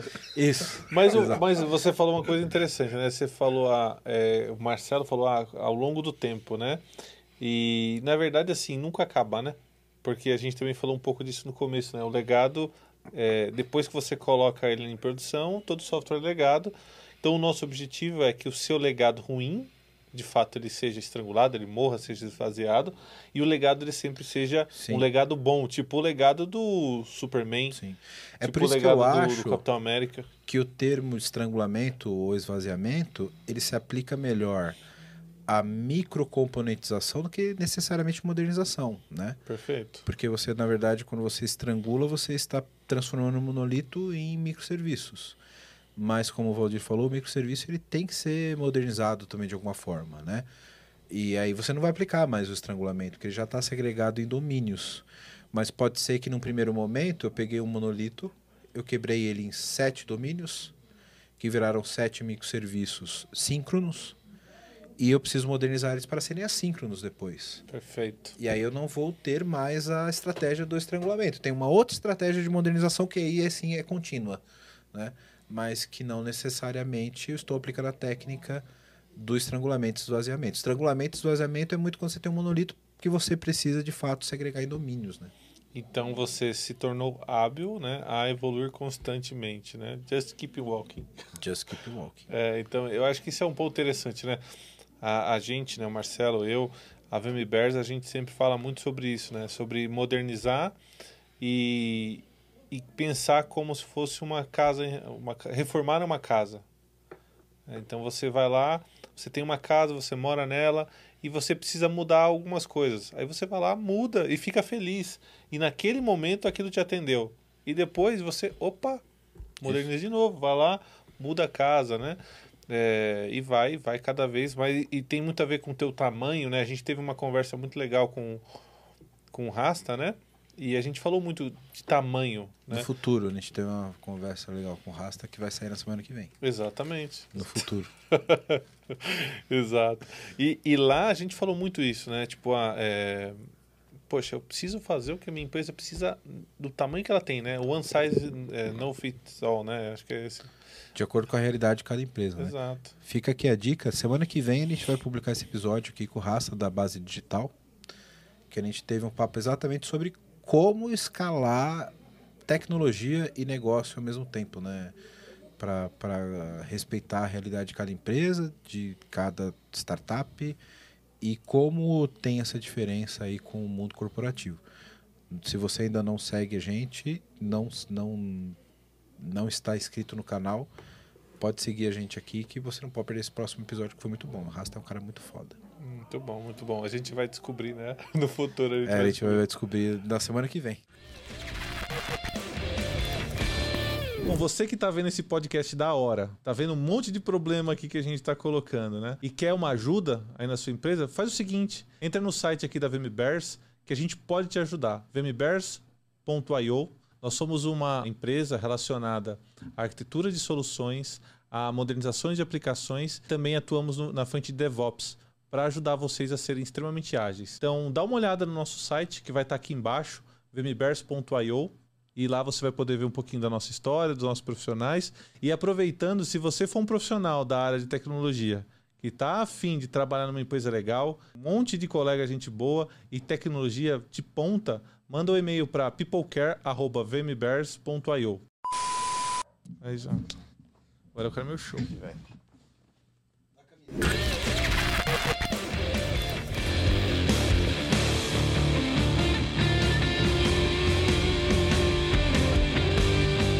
Cara, a gente vai para um outro extremo, que a startup não tem que trabalhar. Agora vai a segunda polêmica, você bate a sineta aí, tá? Cara, startup. Atenção, editor. Próximo startup, corte. Startup não pode trabalhar com microserviço. Oh, essa, essa é boa. Não Tem, façam a isso. Gente, a, gente já, a gente já defendeu isso aqui, inclusive, Rasta. eu- eu tenho, eu tenho uma, um complemento dessa polêmica. Eu acho que, geralmente, o escopo de um produto de uma startup É um monolito, cara. não justifica mais que um microserviço. Exato. É um, um, mono- um Monolithic First lá do. do, do- Porque, cara, uma startup, ela é um, ela é um microserviço empresarial, beleza? Boa. Pronto, ela já é um microserviço. É, ela é um microserviço E- por e- si e vem mesma. muito também assim, o que, que ela faz? É aquela mesma fala que a gente fez no começo, né? Pô, o que, que ela faz? Qual que, quais são as divisões do que ela faz, né? Não está formatado ainda. E Não. o volume, né? Então, o microserviço é uma artimanha é, tecnológica para a gente é, segregar dificuldades e para a gente também atender volumes muito altos. Coisa que uma startup não, não tem logo no início, Ó, né? e, e isso é extremamente coerente com a literatura. Porque se você parar para pensar, de acordo com, com os ensinamentos do nosso grandioso Martin Fowler, se você vai segregar os microserviços por domínios, muito dificilmente uma startup vai ter um produto a ser validado que tenha mais de um domínio. É difícil imaginar um caso de uso que uma startup tenha mais de um domínio. E, e tem aquele cenário, né? Pô, se você tá tão preparado assim para lançar um produto, então você lançou ele tarde demais, né? Ah, pois é. Porque você tem que, pô, já, já que você tá nesse mundo de startup, Exato. lança e vai testando, né? Que é muito do que a gente tá falando até agora, né? E outra, o, quando você modela um, um, um- Pô, a gente se juntou pra defender o cara agora, hein? Olha que. Junto, É. pô, vamos E- nessa. E, era pra ser o contrário, era pra juntar eu e ele pra falar mal do Java, mas tudo bem. Mas é porque eu sou uma pessoa muito simpática. eu, eu sou, eu, eu, eu comovi vocês e aí a gente tá todos juntos aqui pelo Bora. Java. O que que motivou ter essa arquitetura de microserviço? Muita gente pensa que é só o, o aspecto técnico, né? De eu escalar funcionalidades de forma individual, deploy independente, etc. Mas o advento do microserviço ele veio muito na esteira da, da formatação dos times de desenvolvimento. Então eu vou ter times diferentes trabalhando em funcionalidades em domínios diferentes. Respondendo mais rápido, né? Respondendo mais rápido. Pô, entregando alterações mais rápidas. Exato. né? Então Tá- eu tenho- Tá muito com a complexidade do que está sendo feito, né? Exato. Uma startup não tem não tem isso, exato. Esse né? é o ponto. Você tem uma corporação muito, é, muito madura, você vai ter um time que cuida de logística e um time que cuida de carrinho de compra. Esses caras vão ter vida independente. Boa. Cada um vai trabalhar com o seu microserviço, com o seu micro, micro front-end. Tem, e etc. tem o, o Suguro já esteve aqui com a gente, né? Ele, ele falou Abraço, que... Suguro. Abraço Suguro. Lá no, no iFood, ele trabalha no time que é responsável pelo botão checkout, é, é, é, pagamento, né? Pô, um Só botão, isso. cara. Só um botão, bicho. Pois é. É, Uma é- startup não se dá o Não. luxo a isso, velho. É, é quatro caras numa mesa fazendo o mesmo produto. A palavra microserviço ela vem carregada de tech lead, ela Exato. vem carregada, ela vem carregada de teste unitário, ela vem carregada Teste de uma de, de- de integração, Isso, integração, observabilidade. de ela vem a, a- a derivação, ou, de novo, o impacto do termo microserviço, ele deve ser absorvido por uma estrutura que tem condição de pagar por isso. É muita grana. Esse é o ponto. E, de novo, não estamos julgando certo ou errado. É óbvio, ninguém aqui é retardado. A gente sabe que para um app do tamanho do iFood não teria a menor condição de ser diferente. Mas é a questão do contexto. né? A questão do contexto é, cara, a gente precisa de fato colocar isso dentro das caixas no momento adequado. Quando a startup validou o modelo, foi capaz de contratar um time que tenha um pouco de experiência, né? entrou uma grana, achou as pessoas, convenceu as pessoas, né? E aí ela tem condição de estruturar para growth, aí no momento de growth aí a gente começa a entender né, como que a gente leva essa modelagem para um projeto um pouquinho mais elegante. Acho que um, um bom parâmetro para isso, né, Rasta, é, que eu costumava dar de exemplo quando eu explicava a arquitetura de microserviço.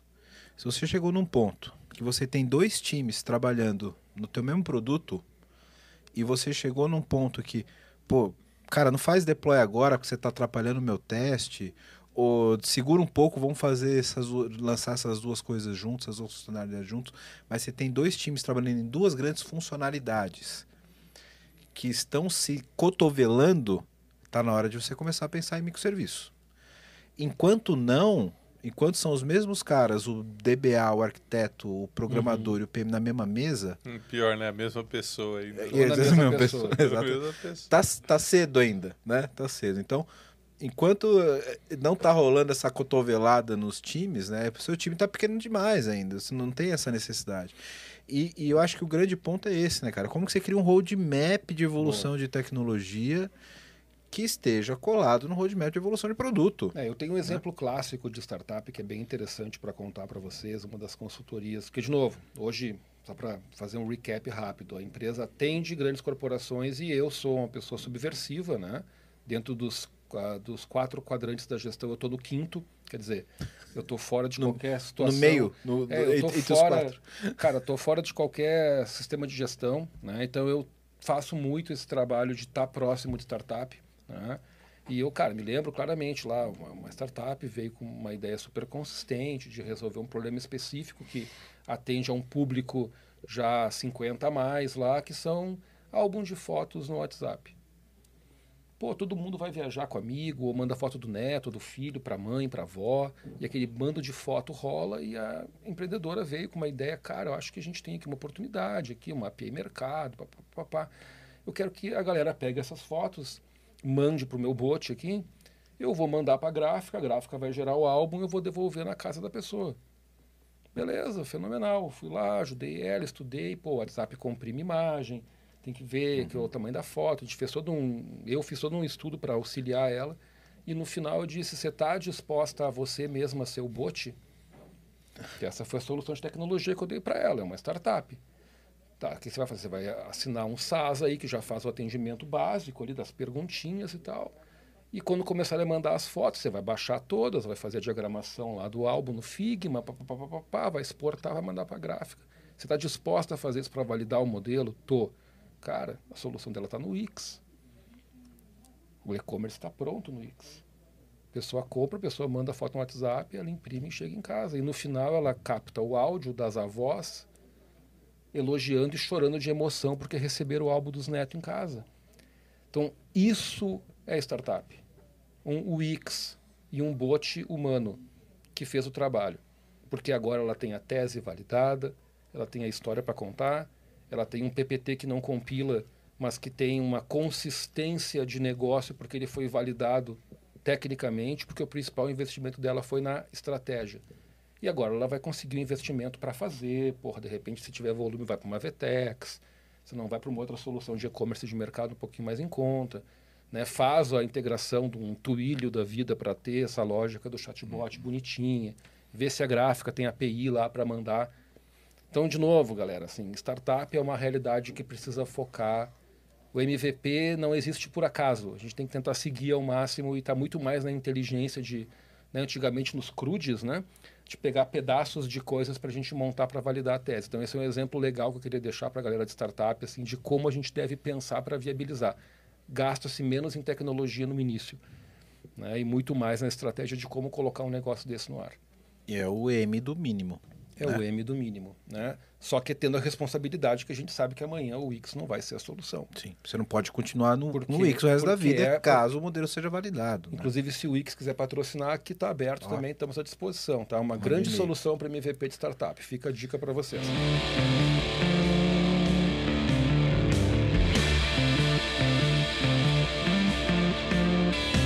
Pergunta que eu deixo para vocês já falarem um pouco do, do Edge Computing é: estamos fazendo um caminho meio que contrário ao que foi o movimento de centralização com as clouds? Com as clouds a gente tinha tudo indo para a nuvem, né? Muito pouco, na- muito pouco nas bordas. Nuvem. E agora. É engraçado, é engraçado. É uma- é uma- E agora a gente está tendo uma expectativa maior para a computação de borda. Né? Eu ouvi também que tem alguns grandes players de, de cloud que estão investindo bastante nesse conceito de edge computing. Né? E não vou citar um aqui porque não patrocina a gente, mas fica a dica, ó, você que está ouvindo nós. É, e, e a gente vê essa expectativa subindo. Né? Na visão de vocês, por que, que isso está acontecendo nesse momento? E o que é Deixa exatamente eu, computação deixa eu dar uma visão mais de, de negócio. é, e aí depois você entra com, com tecniquez ali.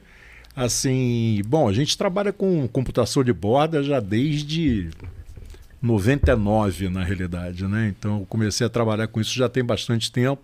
Só que as aplicações eram diferentes. Né? Naquela época a gente trabalhava muito com a computação de borda em processamento de vídeo. Então, hoje, quer dizer, na época, a gente tinha cerca de mil servidores distribuídos dentro dos provedores de acesso à internet, mas as aplicações eram muito voltadas para processamento de vídeo, porque a demanda por streaming estava começando a pegar naquela época, né? Então, lá pelos idos de 2004 aproximadamente, a gente já, já mudou para um mundo mais transacional. Quer dizer, como é que a gente trabalhava a computação de borda de forma a manipular o protocolo de roteamento da internet, o, o protocolo de transporte, o TCP/IP, para poder acelerar o mundo transacional. Então já era uma, uma outra pegada. A gente já continuava, mantinha toda essa, essa, essa, essa origem de processamento de vídeo, mas a gente já estava migrando mais para o mundo transacional. Como é que a gente conseguia fazer as aplicações dos nossos clientes performarem melhor, reduzindo a latência da internet. Essa era a pegada e cada vez mais crescendo a distribuição dessa rede. Né? Então, essa rede crescendo, crescendo. Hoje, para vocês terem uma ideia, são 400 mil servidores dentro dos provedores de acesso no mundo, dentro de todos os provedores de acesso é, na América Latina também, é óbvio, né? É, sempre com esse contexto de trabalhar protocolo, trabalhar a rede. Mais recentemente, a gente viu o seguinte: bom, legal, a gente está acelerando o front-end das aplicações, a gente está conseguindo acelerar o front-end, mas tem uma demanda cada vez maior, ainda mais com essa, vamos chamar de containerização das aplicações, né? É, de uma distribuição da computação. Então o back-end começou a ser o gargalo. Né? Apesar da gente olhar cloud computing a gente pensar assim, cloud computing, bom, é descentralizado por natureza. Mas é engraçado, porque a gente já vê hoje o, o, o, os, as nuvens como sendo um core.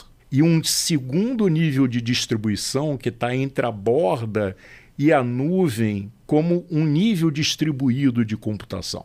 Então hoje o nosso foco ele está muito no edge computing, que foi a origem da empresa e é a origem da empresa, onde a gente processa uma parte das aplicações, o, o Ale pode falar sobre isso, é, mas já um segundo nível, que a gente está falando aí de centenas de data centers distribuídos no mundo, onde você pode processar componentes das aplicações que necessitam de maior escalabilidade, assim, um processamento muito grande, uma necessidade computacional muito grande e baixíssima latência. Então, uma arquitetura que é engraçada, porque você começa a olhar a nuvem como um, um centro e, e, não como algo distribuído. Quer dizer, a computação em nuvem, quando você fala dos provedores de computação em nuvem, como algo que é um core na prática. E aí você tem o Edge processando aquelas transações que são é, extremamente sensíveis à latência, né? e obviamente à escalabilidade, mas extremamente sensíveis à latência. A IoT é um exemplo meio que óbvio, né? É, e esse nível intermediário aí dão, aí processando componentes propriamente containers, microserviços propriamente de aplicações. Obviamente, esses que necessitam de escalabilidade e performance. Aí o Ale pode dar mais. Não, não, obrigado, gente. Foi um prazer estar aqui com vocês hoje. não, e, e, olha isso que ele falou. Pera, eu vou dar um contexto de negócio. Bem justo. Valeu. É, é, obrigado, é, já fiz minha é. parte. Esse, esse, esse é o meu speech de business. É. Pega bem, viu? Pega, eu, eu acho legal essa história, porque assim, uh, enquanto a Camai, a gente começou, né, como o Claudio colocou, 98, 99, distribuindo conteúdo, processando vídeo bem antes de ter nuvem, bem antes de ter container, bem antes de se ter essa visão da aplicação rodando de forma distribuída, nós já tínhamos um produto, na época, 2004, que chamava Edge Computing, para variar, que você podia rodar software nos servidores da Akamai distribuídos na internet afora. O que é o que? O conceito de fato de uma nuvem, né? Seu software está rodando Sim. lá qualquer canto. Não existia não nem os provedores não de nuvem tinha, tradicionais. Não tinha nada. Você tinha, tinha nada. data center, colocation, hosting. Ah. Quando muito, ó, perfil. Quando muito, você é, é, tinha máquina virtual em algum data center de terceiro. a gente já tinha essa visão de rodar a aplicação distribuída de forma distribuída e, de fato, rodar ela independentemente do, do, do, do back-end, está rodando em algum servidor, em algum lugar mais próximo do usuário. Isso, na época, foi aquela visão além do alcance, né? Não teve pega, não teve adesão, o pessoal não, não- viu muito valor naquilo. A gente estava vieram- no início daquela curva S de adoção. curva, Exato. E aí vieram os provedores de nuvem, que a gente não vai falar o nome porque eles não patrocinam. É, é, é, é. Ainda. É. Ah, esses provedores de nuvem começaram com essa história. Porra, vamos mover o, o data center para longe. Vamos fazer de conta que a gente tem. Desculpa os termos aqui, mas vamos fazer de conta que isso é, é um- não é mais um data center. Né? Vamos virtualizar tudo, porque até então virtualização era uma coisa difícil, é complicado. Você tinha diversos provedores ali de software de virtualização que você tinha que manter a gestão. E o pessoal não conseguia muito ver tanta vantagem naquilo, porque você tinha uma quantidade infinita de hardware. Né? E a aplicação É, tava- você ainda não abstraiu o hardware. Não estava abstraído. É, é. Tava... No fim, a nuvem, eh, eu costumo falar isso muito quando a gente desce nesses assuntos mais, mais técnicos de aplicação aqui no PPT. A nuvem nada mais é do que um data center automatizado. Exato. né? É, Então você você consegue. abstraiu o hardware. Que- Abstraiu o hardware. Abstraiu o hardware e você consegue ter processo de escala, etc., como serviço. Coisa que você tinha que abrir um ticket antigamente na soft layer para conseguir fazer. e Pelo agora você amor de Deus, mais. adicione essa CL, esse, esse registro no DNS, qualquer coisa Isso, do gênero. é, exatamente. O, o, o que aconteceu foi que, enquanto se, se ainda, ainda estão né, em adesão, aderindo aos provedores de nuvem, o pessoal está movendo o servidor daqui para lá. Poucas são, poucas é um exagero, mas não, não todas são as empresas, nem todas são as empresas que têm essa visão de utilizar a nuvem com propósito de nuvem, abstraindo de fato as diferentes camadas de hardware e de aplicação e usando serviço. Tudo escalando automático, etc. Né? É, isso é uma coisa que a gente sempre fala, Alex, que é, eu, eu sou muito polêmico quando a gente fala de adoção de nuvem. Muito. Muitas empresas falam, cara, colocam ali projetos milionários de move to cloud. É. Move to cloud. Move mesmo, né? É, Mas só é, move. Só move. É, né? só move. Você usar a nuvem não significa que você é cloud native. Não. E para você ter o, o, todas as vantagens de utilizar a nuvem, a sua aplicação tem que ser desenvolvida pela, para a nuvem, Para que você tenha, os, a, a- tenha a vantagem da, da, das automatizações de, de hardware, enfim, que seja de fato benefício de descentralizada. DevOps, DevSecOps, Exato. De, de ter realmente automação, de ter realmente o negócio Exato. funcionando sozinho ali. Se você tem uma aplicação é, desatualizada, rodando num servidor, num bare metal lá na tua, no teu data center, você vai mover ele para um, pra uma, pra uma máquina virtual na nuvem, você só vai pagar mais caro por um data center de luxo. Exato. né? Continua sendo basicamente a mesma coisa. Né? Esse é um bom ponto, porque se você olhar bem, é o que a gente vê no dia a dia, né, é exatamente essa questão da, do cloud native, né, e de como você usa as primitivas da nuvem, né. A primitiva de nuvem é basicamente processamento storage, né. Então a gente tem uma, um desafio grande, né, quando a gente fala de computação não só na borda, mas nesse nível intermediário, né, ou, ou na nuvem em si, que é a aplicação não está preparada. Então a gente já teve vários casos, né, não são todos os casos, mas vários casos onde o cliente, a empresa, ela tem a aplicação rodando no ambiente Linux e ela porta para um ambiente Linux, IAS, infraestrutura como serviço, na nuvem. Né? Então, quer dizer, não tem problema com isso. O problema todo é como você controla isso. Né? É, sob uma ótica de performance, porque a aplicação, quando ela não está é, desenhada, como você colocou, né? usando as primitivas, a, ela não é native, não é nativa, é para nuvem, você não tem um controle próprio de como essa aplicação vai usar essa infraestrutura. E o que acaba ocasionando um problema sério que é o controle de custo. Sim, né? Que você exato. perde o controle sobre o custo. Uma coisa que eu sempre falo, principalmente para executivo que vem com essa, essa ideia de vamos fazer um projeto gigante de adoção de cloud e tal. Eu falo, cara, onde você quer chegar? Qual que é o teu objetivo? A nuvem não deveria ser o seu objetivo. Ninguém tem o objetivo de usar a nuvem. Sua, sua empresa faz dinheiro por usar a nuvem? Não. Eu não quero gastar mais dinheiro à toa, né? Exato. Então, eh, se a, nu- a nuvem ela deveria ser um meio, né? Para que fa- se você falar para mim, cara, eu quero ter aplicações mais ágeis, é, que sejam mais eficientes, com, com mais facilidade de implantação, etc. A nuvem é o meio para você conseguir isso. Mas ela não deveria ser o objetivo. Não.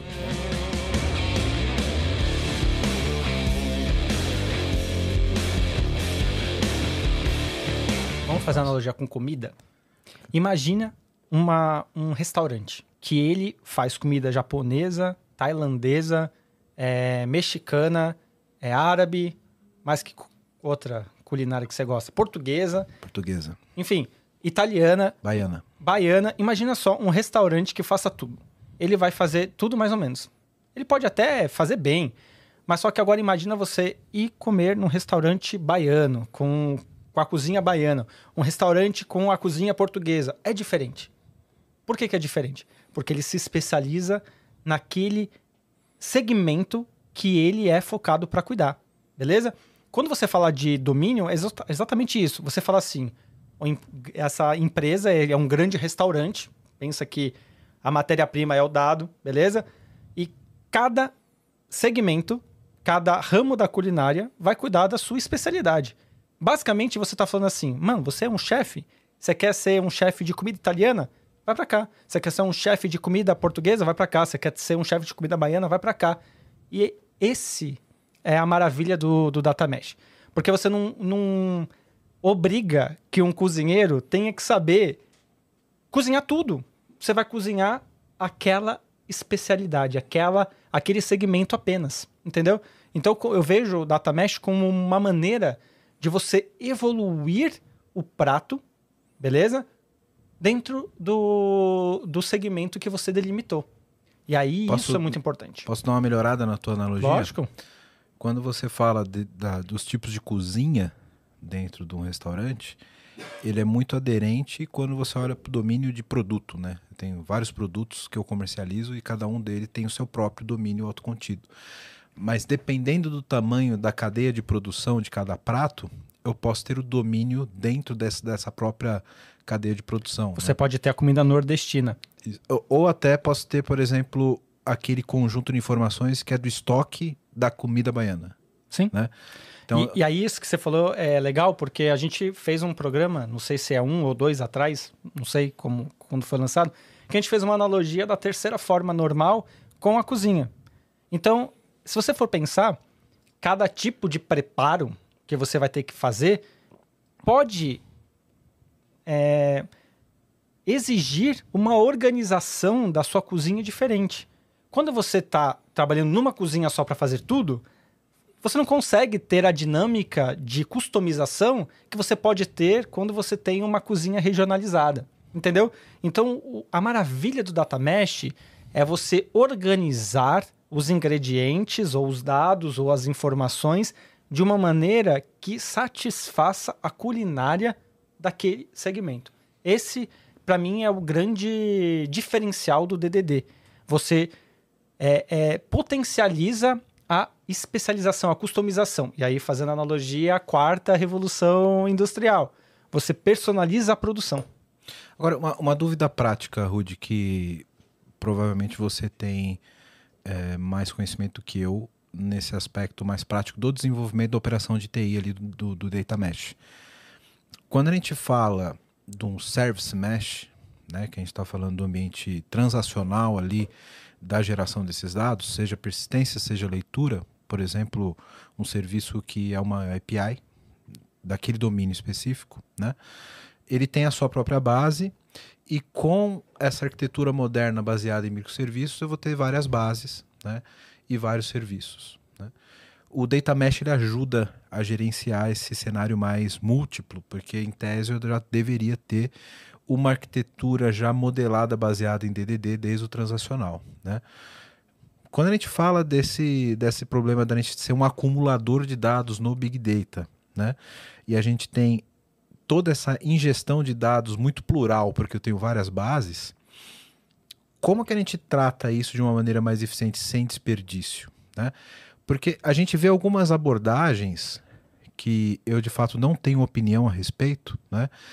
Que tenta substituir os processos de ETL padrão que a gente tem, né? que são os mais utilizados no mercado até hoje, que faz a extração dessas bases e faz a ingestão depois num, num Data Warehouse, num Big Data, num Data Lake, etc.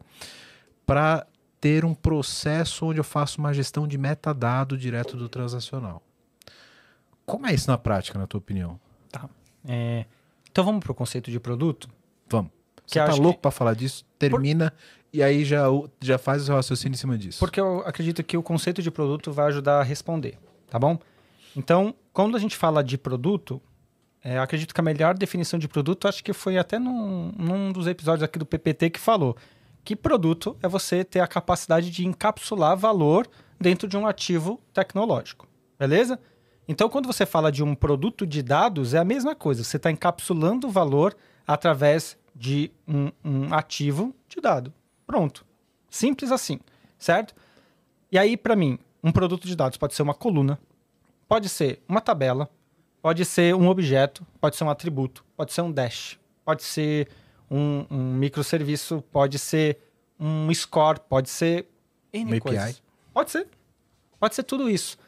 Desde que você esteja fazendo um consumo de dado. Beleza? Dito isso, é, eu vejo três U's. E eu adoro essas analogias. Porque, como eu falei, você precisa ter uma utilidade, você precisa entregar valor, precisa ser utilizado, você precisa ter um público e precisa ser utilizável, precisa ser fácil usar, ok? Então, dito isso, de você ter esse contexto de produto, aí você vai para o DDD. O DDD você vai ter um conjunto de produtos, beleza? Por domínio. E aí, como você vai organizar isso depende muito da, da maturidade e da propriedade de dado que você define, da pessoa que vai cuidar disso. Porque quando você fala de produto de dados, que é um segundo princípio do data mesh, você está falando de ter um owner, uma pessoa que cuida estrategicamente daquele produto. Você está falando que você precisa ter um, um curador, uma pessoa taticamente com a responsabilidade de curar aquele produto. Que, fazendo um paralelo, é um PM e um PO é, que a gente está acostumado a ver em produtos digitais, mas um PMPO com foco No nos, dado. nos dados, exatamente. E aí, quando eu trago essa analogia. Só abrir um parênteses aqui. E geralmente pode ser a mesma pessoa ou não? Então, não é que pode ser a mesma pessoa. Talvez devesse ser, né? Então, é que quando eu olho para um domínio, a pessoa que está ali cuidando daquele domínio, que é o owner daquele domínio, ela tem responsabilidade de ponta a ponta. E aí, quando eu, eu quis fazer essa, essa introdução toda, para quê? Para falar que o data mesh é uma ótima maneira de você tirar esse gap, esse, sei lá, precipício que existe de divisão entre transacional e informacional. Porque se você for pensar, você vai ter um ativo que vai atender as chamadas do, do sistema, mas só que esse mesmo armazenamento poderia estar sendo federado, por exemplo, para o informacional. E qual que é o problema disso? Eu utilizo uma mesma tecnologia de armazenamento e eu elimino esse desperdício de estoque, de replicação. E aí, falando do Lean, você tem um custo de transporte que é desperdício. Você não precisa ficar replicando dado para N, N lugares, milhões de A lugares. arquitetura orientada a eventos direciona muito isso, né? Sim. Você pode ter um, um, um evento de negócio transacional que gera gatilhos para outras ações transacionais, entre elas a ingestão, né? Mas isso que eu tô falando, você não precisa nem fazer ingestão. O seu, o seu é, orientação a eventos, ele pode, na verdade, gerar um gatilho de atualização na sua agregação. Entendeu? Isso, é, qu- qu- quando eu falo em gestão, é tipo o consumo pro, pro informacional. Seja ela persistência no data lake ou atualizar direto o teu, o, o teu dash em tempo real, né? Sim, mas aí é por isso que eu tô falando que eu vim aqui para explodir a cabeça mesmo. Não precisa ter essa distinção de transacional e informacional, porque no final das contas é tudo produto. Entende? Você tem.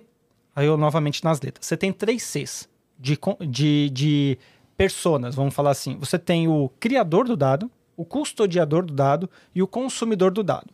Quando você modela, quando você organiza os dados, você tem que pensar em quem consome. Beleza? Então vamos pensar assim: você vai consumir para o seu sistema, ok?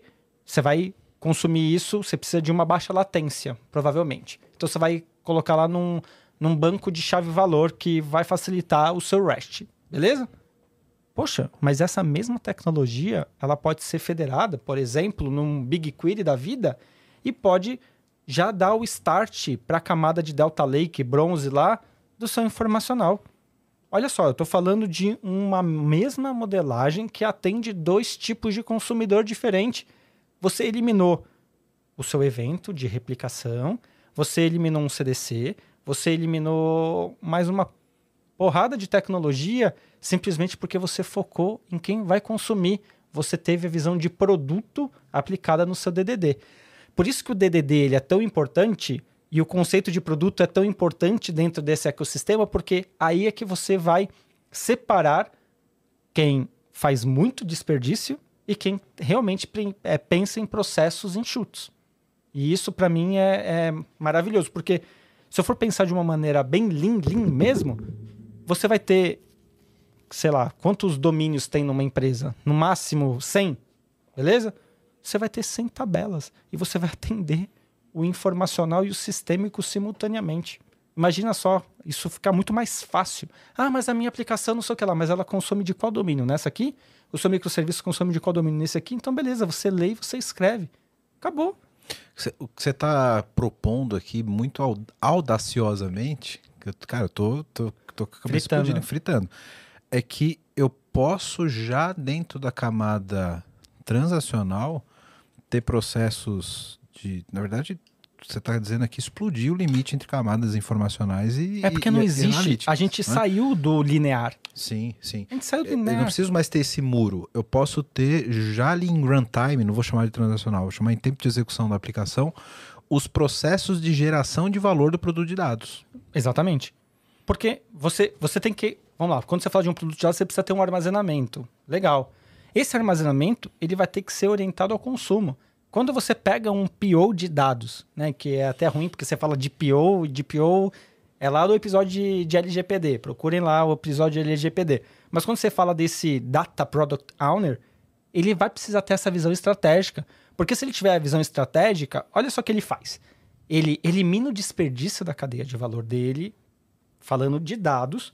Ele facilita o consumo digital, porque aí todos os microserviços eles vão estar consumindo de uma base data center, que não é um monolito, é um data center, que vou respeitando a arquitetura de informação, a arquitetura corporativa da empresa, e você potencializa consumo. Para mim, um produto que potencializa consumo e reduz o, o como posso assim, o, o custo de, de processamento, execução tudo mais, para mim esse é o produto que eu quero ter dentro da minha empresa. Porque é menos custo para mais uso. Eu olho o ROI disso, eu começo a aumentar exponencialmente.